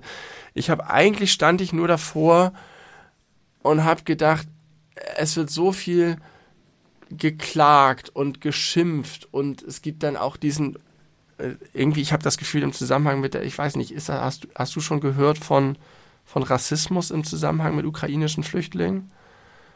Mm, ja. Ist mir bis jetzt noch nicht so untergekommen, gibt es aber bestimmt auch. Aber ich habe einfach an, an dieser Stelle lag vor mir so ein bisschen ein Stück Realität. Einfach nur, dass es so ist. Da ist irgendein Mensch, dann habe ich mir vorgestellt, wie der da eingearbeitet wurde, wie der sich irgendwie bemüht hat und wo, vielleicht wusste er schon, dass er weggeht, aber hat es trotzdem gekommen. Vielleicht wusste er es auch nicht, ist auch irgendwie egal. Und dann gibt es aber die Leute, die, die anfangen zu schimpfen und zu sagen, ja, hier und das ist alles unzuverlässig und, hm, und die werden hier bevorzugt behandelt und kriegen hier gleich alles hinterhergeworfen und so weiter. Und am Ende sind es aber einfach Leute. Ein Typ, der in ein neues Land kommt aus dem Krieg und versucht von Tag zu Tag irgendwie klarzukommen. Eine Mitarbeiterin, die irgendwie sieht, dass das nicht richtig läuft und dass sie eigentlich. Also einfach so mir, mir hat das sozusagen alle Empörung und alle ähm, politische Ebene rausgesaugt und einfach nur eine reine menschliche Betroffenheit an die Stelle gesetzt. Ja, so einfach, man steht davor und denkt, das ist einfach eine Situation, an der hat keiner Schuld. Es ist auch eigentlich nicht so schlimm. Es ist, das war jetzt auch, es, ist, war, es war jetzt kein Drama, dass sie jetzt die, die Schlange an der Kasse so lange war oder dass sie eine Person eingearbeitet hat, sondern einfach nur, es ist das Leben. Und die Leute sind vielleicht einfach besser beraten, wenn sie sich nicht ständig anhand von einzelnen kleinen Episoden vereinnahmen lassen, sofort eine politische Grundsatzaussage in die eine oder andere Richtung zu machen. Sondern ja, es ist einfach so. Ja, richtig. Und im Grunde sind wir wieder genau bei der Thematik äh, von meinen neuen ukrainischen Nachbarinnen, dass äh, das nochmal was anderes emotional mit einem macht, wenn man die direkten Auswirkungen von globalen Konflikten mit Ja. eigenen Augen oder, also, oder mit dem eigenen Verstand nachvollziehbar miterlebt. Also du bist ja wirklich da, ich sag mal, auf der menschlichen Mikroebene, dass du dir diese einzelnen Schicksale vor Augen führst, zwangsweise. Und dann äh, macht es emotional viel mehr mit einem, als wenn man das einfach nur so abstrakt als Zahl in der Zeitung liest. Das ist genau das Ding, Menschlichkeit.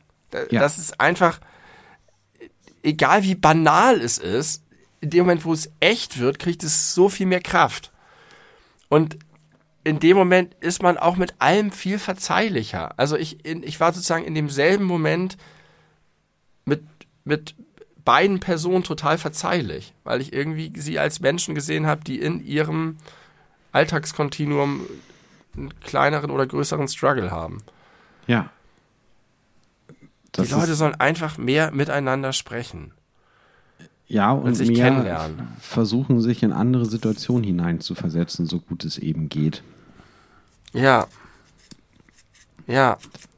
In versuchen, sich hineinzuversetzen in die Person, die nicht anders kann, als zu klauen. Versuchen, sich hineinzuversetzen in die Person, die als Fahrkartenkontrolleur vor einem Besoffenen stehen und da durch müssen. Einfach mehr Menschlichkeit. Mehr Menschlichkeit. Mehr Empathie wagen.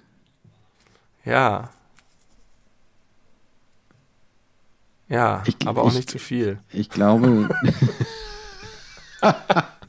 bis zu diesem Halbsatz hätte ich jetzt gesagt, besser kann man diese Folge nicht beenden. Hast du Sorry. da noch Nachträge, dass man, also was passiert, wenn man es zu doll macht? Ja, ich wollte nur noch mal Bezug nehmen auf unseren Disput von vorhin. dass äh, ich sage, zu viel Empathie kann auch zu Ungerechtigkeit führen.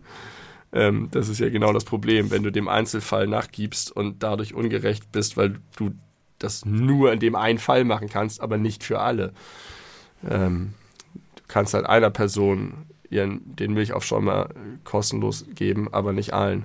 Vielleicht kannst du es auch allen geben, wenn du Herr Mediamarkt bist, aber es sagt äh, ja übrigens auch niemand, allen Leuten alles umsonst zu geben, wenn sie gut argumentieren können, aber es geht, also, behalten dürfen sie es natürlich nicht, selbst wenn sie erwischt, also wenn sie erwischt werden, dürfen sie natürlich nicht den Milchaufschäumer behalten, aber man muss nicht alles zur Anzeige bringen bei allen Leuten.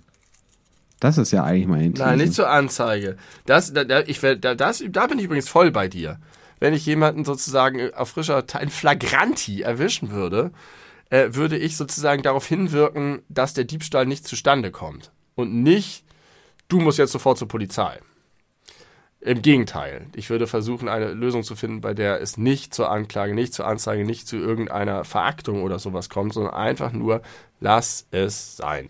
Bitte. Ja, aber dann kann dein Mittel der Wahl nicht sein, die äh, Justizgrenzen streng einzuhalten, weil das würde natürlich dazu führen. Man hat sich ja auch als Regelung überlegt, nee, ein, da, ab da, einem bestimmten Wert muss das alles zur Anzeige gebracht werden. Das stimmt. Da geht es ja sozusagen jetzt um mein Verhalten, wenn ich jemanden als Privatperson beim Diebstahl erwische. Dann würde ich das ja. versuchen. Ja. Aber, aber das jetzt, da sind wir wieder bei dem armen Fahrkartenkontrolleur, dem aufzubürden, dass diese Entscheidung in jedem Einzelfall zu treffen, das finde ich steht nicht in seiner Jobbeschreibung. Da müsste er deutlich besser bezahlt werden. Ach. Ähm, Nein. Kann man auch drüber Weißt reden. du was? Ich glaube, ich glaube der, der äh, größte Unterschied ist, ich bin davon überzeugt, dass mit der roboterhaften Auslegung der Regeln, der niedergeschriebenen Regeln, verursacht man deutlich, deutlich mehr Ungerechtigkeit, als wenn man äh, das menschlich im Einzelfall entscheiden würde. Klar, es weißt, ist ein bisschen einfacher ist? vom Prozess her und es ist auch weniger äh, anspruchsvoll für die Leute, die es machen. Äh, aber ich glaube, weißt du, was interessant daran ist? Ich bin ist. überhaupt, ich bin persönlich überhaupt kein Regelfan. Ich würde so, ich bin immer jemand, der sagt, man kann Regeln brechen in dem Moment, wo man sie verstanden hat. Ich gehe über eine rote Ampel, wenn ich weiß, was der Zweck, der Zweck der roten Ampel ist, wenn ich aber nachts drei Kilometer in jede Richtung freie Fahrt habe, dann kann ich trotzdem rübergehen. Ähm, ich mag das roboterhafte gar nicht. Auch so, wie du es dargestellt hast, als kalt, als emotionslos, als herzlos und so weiter. Und ich würde immer versuchen, in, in meinem Tätigkeitsfeld äh, Regeln zu flexibel auszulegen und eine gute Lösung zu finden. Und jetzt ist die Frage, warum ich bei der Kontrolle im HVV oder im, im öffentlichen Nahverkehr das so anders sehe. Und das ist vielleicht eine von mir falsch verstandene Empathie gegenüber dem Personal. Und es kommt nur daher, weil ich, also mein Gedankenprozess war nämlich eigentlich auch immer, Mensch, du kannst doch wohl entscheiden, ob da jemand ist, den du jetzt laufen lassen kannst oder nicht. Und was diese Änderung bei mir ausgelöst hat, war dieser Vortrag von dem Fahrkartenkontrolleur, den ich gewitnessed habe. Weil ich da zum ersten Mal Empathie mit dieser Seite bekommen habe und das so nachvollziehbar fand, was der gesagt hat. Und da war es eher so, dass ich gedacht habe, oh Mann, ich war immer ganz schön arrogant zu sagen, ah komm, leg doch die Regeln irgendwie, das merkst du doch, du kannst doch den Leute einschätzen, die da vor dir sind. Du siehst das, ob das irgendein so. Genau wie du auch argumentierst. Aber das hat was fundamental in mir geändert und hat einen Perspektivwechsel äh, erwirkt. Und ich habe mich nämlich vorhin gewundert, als du dein, dein Rant losgelassen hast, weil ich mich da selber wieder drin gesehen habe in deiner Argumentation und ich glaube, dass es daher kommt.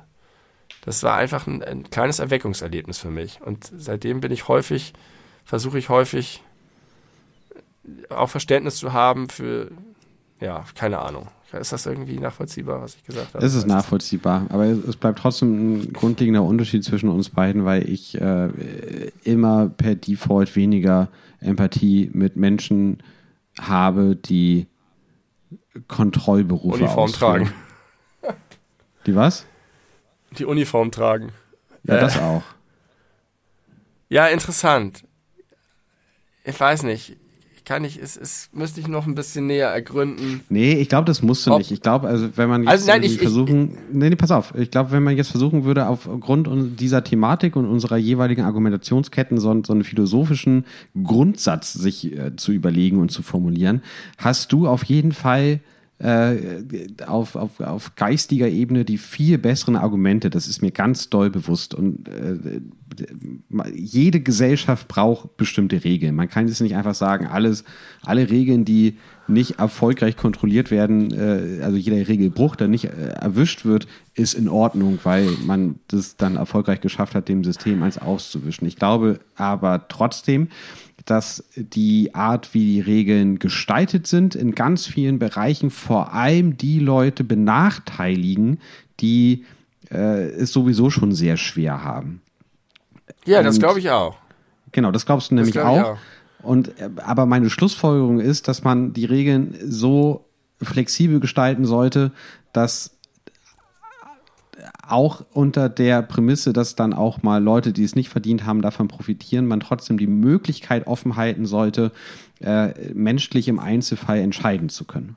Und im Grunde Gibt's ja auch sagst ganz du viel, ja, muss man mal ehrlicherweise sagen. Gibt's ja, ja auch richtig. ganz viel. Du hast recht. Aber und im Grunde sagst du ja auch nichts anderes. Du verlagerst das nur. Du sagst ja, man soll das einmal so durchspielen und dann gibt es eine andere höhere Instanz, dann, wenn es vor Gericht geht, die dann immer noch die Möglichkeit haben sollte zu entscheiden. Okay, hier haben wir es wirklich mit einer wie vorhin angesprochenen armen Seele zu tun. Hier müssen wir jetzt nicht so streng äh, ja. das handhaben und machen irgendwie nur eine ganz geringe Strafe oder Verfahren oder was weiß ich. Ich glaube, die Polizei hat ja tatsächlich wesentlich mehr Handlungsspielraum, aber es gibt ja so, das ist total interessant, wo das als Gesellschaft hinkommt. Also in dem Moment, wo solche Grenzen, äh, solche flexiblen Räume ausgenutzt werden und dann deshalb Grenzen eingezogen werden, ähm, denn es gibt doch diese Grundsätze, zum Beispiel, wenn gesagt wird, wenn die Polizei von einer Urkundenfälschung erfährt, muss sie es verfolgen, ist sie verpflichtet. Da hat sie keinen Handlungsspielraum. Es gibt aber Sachen im Straßenverkehr, wenn irgend oder wenn irgendwo eine Streiterei oder eine Polizei kriegt was mit, da haben die Polizistinnen Spielraum, den, den sie ausfüllen können. Und der ist bewusst gesetzt, weil gesagt wird, hier musst du die Situation spüren, die Leute so nach dem Motto, ist vielleicht eine Deeskalation jetzt angebracht, ist eine Verwarnung angebracht oder so weiter.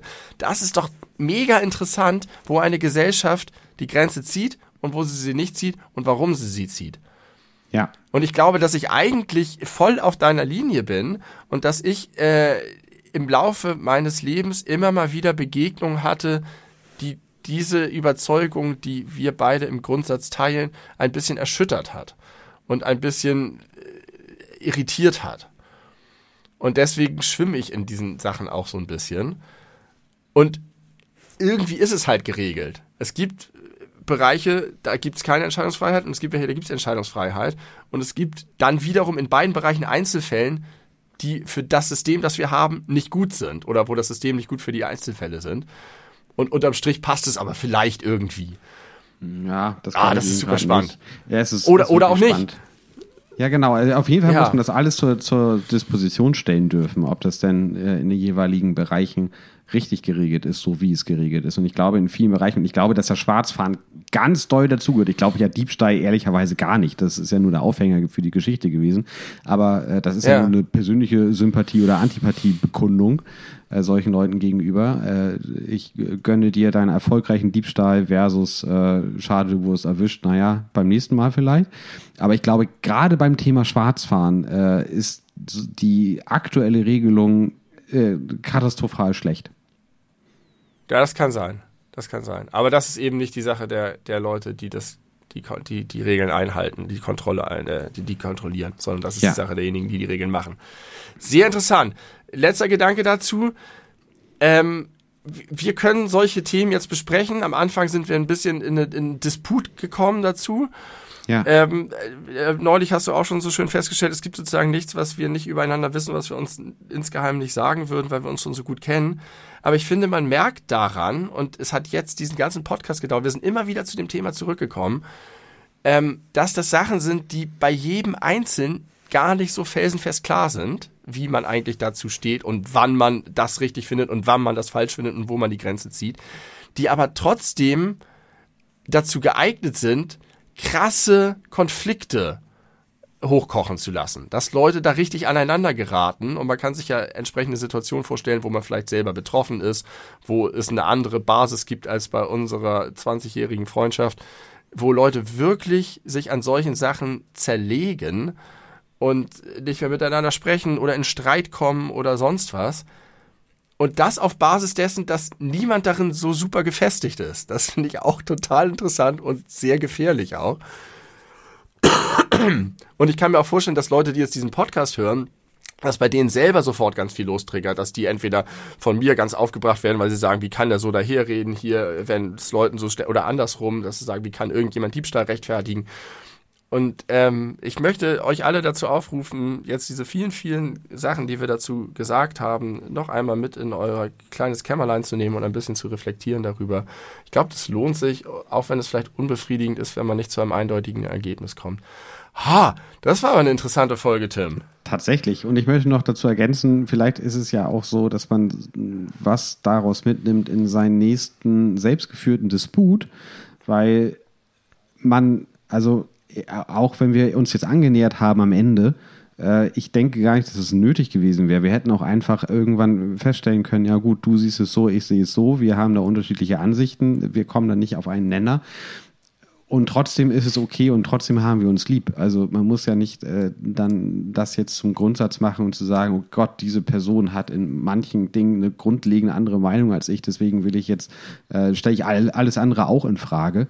Äh, das, ja. das ist halt äh, eine völlige Überreaktion auf Meinungsverschiedenheiten. Meinungsverschiedenheiten sind, äh, also es gibt einfach auf der ganzen Welt keinen zweiten Menschen, der alles genauso sieht wie du selber und das ist in Ordnung. Nö, aber es gibt schon Sachen, bei denen ich sagen würde, wenn du den und den Standpunkt vertreten würdest, dann hätte ich das ein Problem, wo eine Grenze ziehen. Richtig. Das genau, das sind nicht verhandelbare Dinge. Und in diesem Fall ist es ja auch einfach noch so gewesen, dass ich gemerkt habe, irgendwas ist schief. Das also irgendwas ist gerade nicht richtig in dem, wie ich ähm, mich selber dargestellt habe oder wie meine Position äh, rüberkommt oder so. Und mhm. durch dieses Nachdenken und auch dieses Annähern am Ende, deswegen fand ich das eigentlich sehr gut, das, das Verstehen, warum man eigentlich so eine Initialreaktion erstmal hat und wo die herkommt. Oder ob es eigentlich eine Überzeugung ist oder ob es vielleicht eine Überzeugung ist, die man mal über Bord geworfen hat, das sind ja meistens die krassesten. Wenn man eine Überzeugung hatte und die widerlegt wurde, dann zementiert sich das total, ganz häufig. Kenne ich zumindest von mir. Ähm, total spannend. Spannendes naja, Gespräch. Du hast vor einigen Folgen mal eine Formulierung von mir hervorgehoben, über die ich gar nicht so viel nachgedacht habe. Da habe ich sowas gesagt, sinngemäß wie, äh, ich weiß nicht mehr, worum es ging, aber ich sagte sowas wie, ich habe da jetzt noch nicht lang genug drüber nachgedacht, um nicht vielleicht doch eine andere Meinung zu haben. Und das, ja. das, das fandst du, fandst du ganz schön. Und im Grunde ist es das ja, ne? Also äh, ganz häufig hat man ja so einen, so einen direkten, ich mag das Wort zwar nicht, aber ich sage es jetzt trotzdem, weil es so gut passt, Beißreflex, weil man äh, irgendwas hört, wo man jetzt erstmal instinktiv sagt, nee, nee, auf gar keinen, ich glaube, ich habe das schon dreimal das Wort instinktiv gesagt in dieser Folge. Ähm, so, nee, das entspricht ja gar nicht meiner Meinung, das ist auf jeden Fall falsch und äh, erstmal zurück und du bist doof und wie kommst du überhaupt dazu? Und ich habe das doch schon mal durchdacht und bin zu diesem Ergebnis gekommen. Aber da merkt man irgendwann, häufig ich jedenfalls, ich habe mir noch gar nicht so ausführliche Gedanken darüber gemacht, um das so richtig verteidigen zu können. Hör dir doch jetzt erstmal an, was die andere Seite zu sagen hat und dann überdenk deine Position nochmal. Und ich glaube, wenn alle Menschen so wären wie du und ich in, in Disputfall, dann wäre die Welt ein deutlich besserer Ort. Glaube ich auch. Interessant übrigens, diese Rock am Ring-Geschichte, ne? Da habe ich ja, wie gesagt, mit meiner Frau drüber diskutiert. Und ähm, nur durch das Formulieren dieser Sache mit, ich glaube, das müsste eher bei den Labels sein. Nur darüber sind, das war jetzt kein Streit, gar nicht, aber nur darüber sind wir in einen Dissens geraten. Mhm. Und da, äh, jetzt hast du das gesagt, das Thema aufgebracht und die Position, die ich jetzt hatte und die ich jetzt in diesem Podcast dazu formuliert hat, hat sich schon, war schon viel weiter und differenzierter und hat im Prinzip absorbiert das gesamte Gespräch, das ich mit meiner Frau hatte. Aber das habe ich meiner Frau überhaupt nicht gesagt damals, weil ich da ja. noch nicht so weit war gedanklich. Das heißt, ja. jetzt kann ich zu ihr zurückgehen und sagen, übrigens, ich habe nochmal mit Tim darüber gesprochen, mega interessant und, und ich, da hat sich also etwas in mir verändert, was aber total äh, konsistent mit meiner Gesamtgrundhaltung ist. Und das war es damals nicht. Das war, das war sozusagen ein etwas verunglücktes Gespräch. Und jetzt kann ich das wieder mit zurücktragen und kann so wieder eine Brücke bauen und äh, vorankommen und das ist gut. Und das wird euch noch näher zusammenbringen. Ist das nicht wunderbar? Ja, wunderbar. Ich freue mich schon. Sehr viele positive Dinge. Also, nochmal zusammengefasst. Wir haben eine alberne Folge versprochen. Es ist gar nicht albern gewesen. Also wirklich gar nicht, gar nicht. Das ist ja, das ist ja ungewöhnlich. Also einfach falsche kurz, kurz, gemacht. Kurz beim, Re bei, beim Regenbogen war es kurz ein bisschen albern, glaube ich. ja, das stimmt. Ähm, trotzdem haben wir viel gelernt. Wir haben viel gelernt über Johnny Cash, wir haben viel gelernt über den Teufel, über ähm, Sexismus haben wir ein bisschen was gelernt und vor allem auf der Metaebene, wie man mit ähm, unterschiedlichen Meinungen vielleicht umgehen sollte. Also ich denke, wir eignen uns sehr als Role Models. für, für alle Frauen.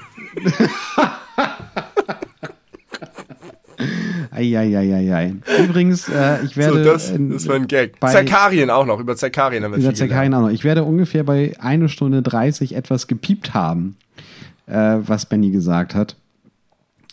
Danke. Äh, ihr werdet niemals Sehr herausfinden, worum es ging. völlig zu Recht äh, gepiept. Äh, genau, äh, zu Recht gepiept. Gut aufgepasst. Lieber Tim. Ja, bitte. Ja. Äh, wir müssen irgendwann nochmal über Folge 100 reden. Ja, ich weiß. Nächste, nächste Folge. Oha, das, das wird aber eng, eng getaktet, aber okay. Ja, diese werden wir es nicht mehr schaffen. Ich muss richtig doll pipi. Und die Folge geht schon so lange. Keine China-Pause heute. Keine China-Pause. Einen Piepser. Zwei Stunden zwanzig. Ach du Scheiße. Ja, wir lange nicht mehr. Die nee. meisten Folgen waren deutlich unter zwei Stunden zuletzt. So ist es. Also, denkt in Zukunft an uns, wenn ihr streitet oder äh, diskutiert. Versucht doch vielleicht zum selben Ergebnis zu kommen wie wir. Es, ihr merkt, es dauert zwei Stunden zwanzig, aber man kommt dann wieder irgendwie gut zusammen. Ähm, und kann sich immer noch in die Augen schauen und einen heftigen Zungenkuss zum Abschied geben. Benny, vielen lieben Dank. Ich kann dir nicht in die Augen schauen, du hast deine Kamera ausgemacht. Das stimmt. Und der Zungenkuss wird auch schwierig über Laptop. Ja. Vielleicht leben wir irgendwann in Zeiten, wo das geht. Das wäre wunderbar. Weiß ich nicht. Ob das wunderbar wäre oder ob das geht irgendwann. Ob das geht. Äh, äh geht, kann, ich, ich dir, kann ich dir, doch, doch, kann ich dir gleich was zeigen, äh, wie das geht. Äh, danke fürs Zuhören, fürs lange dranbleiben. Äh, Benny, bis zum nächsten Mal. Wir hören uns. Ähm, und wir sagen an dieser Stelle natürlich wie immer auch heute, gehabt euch wohl.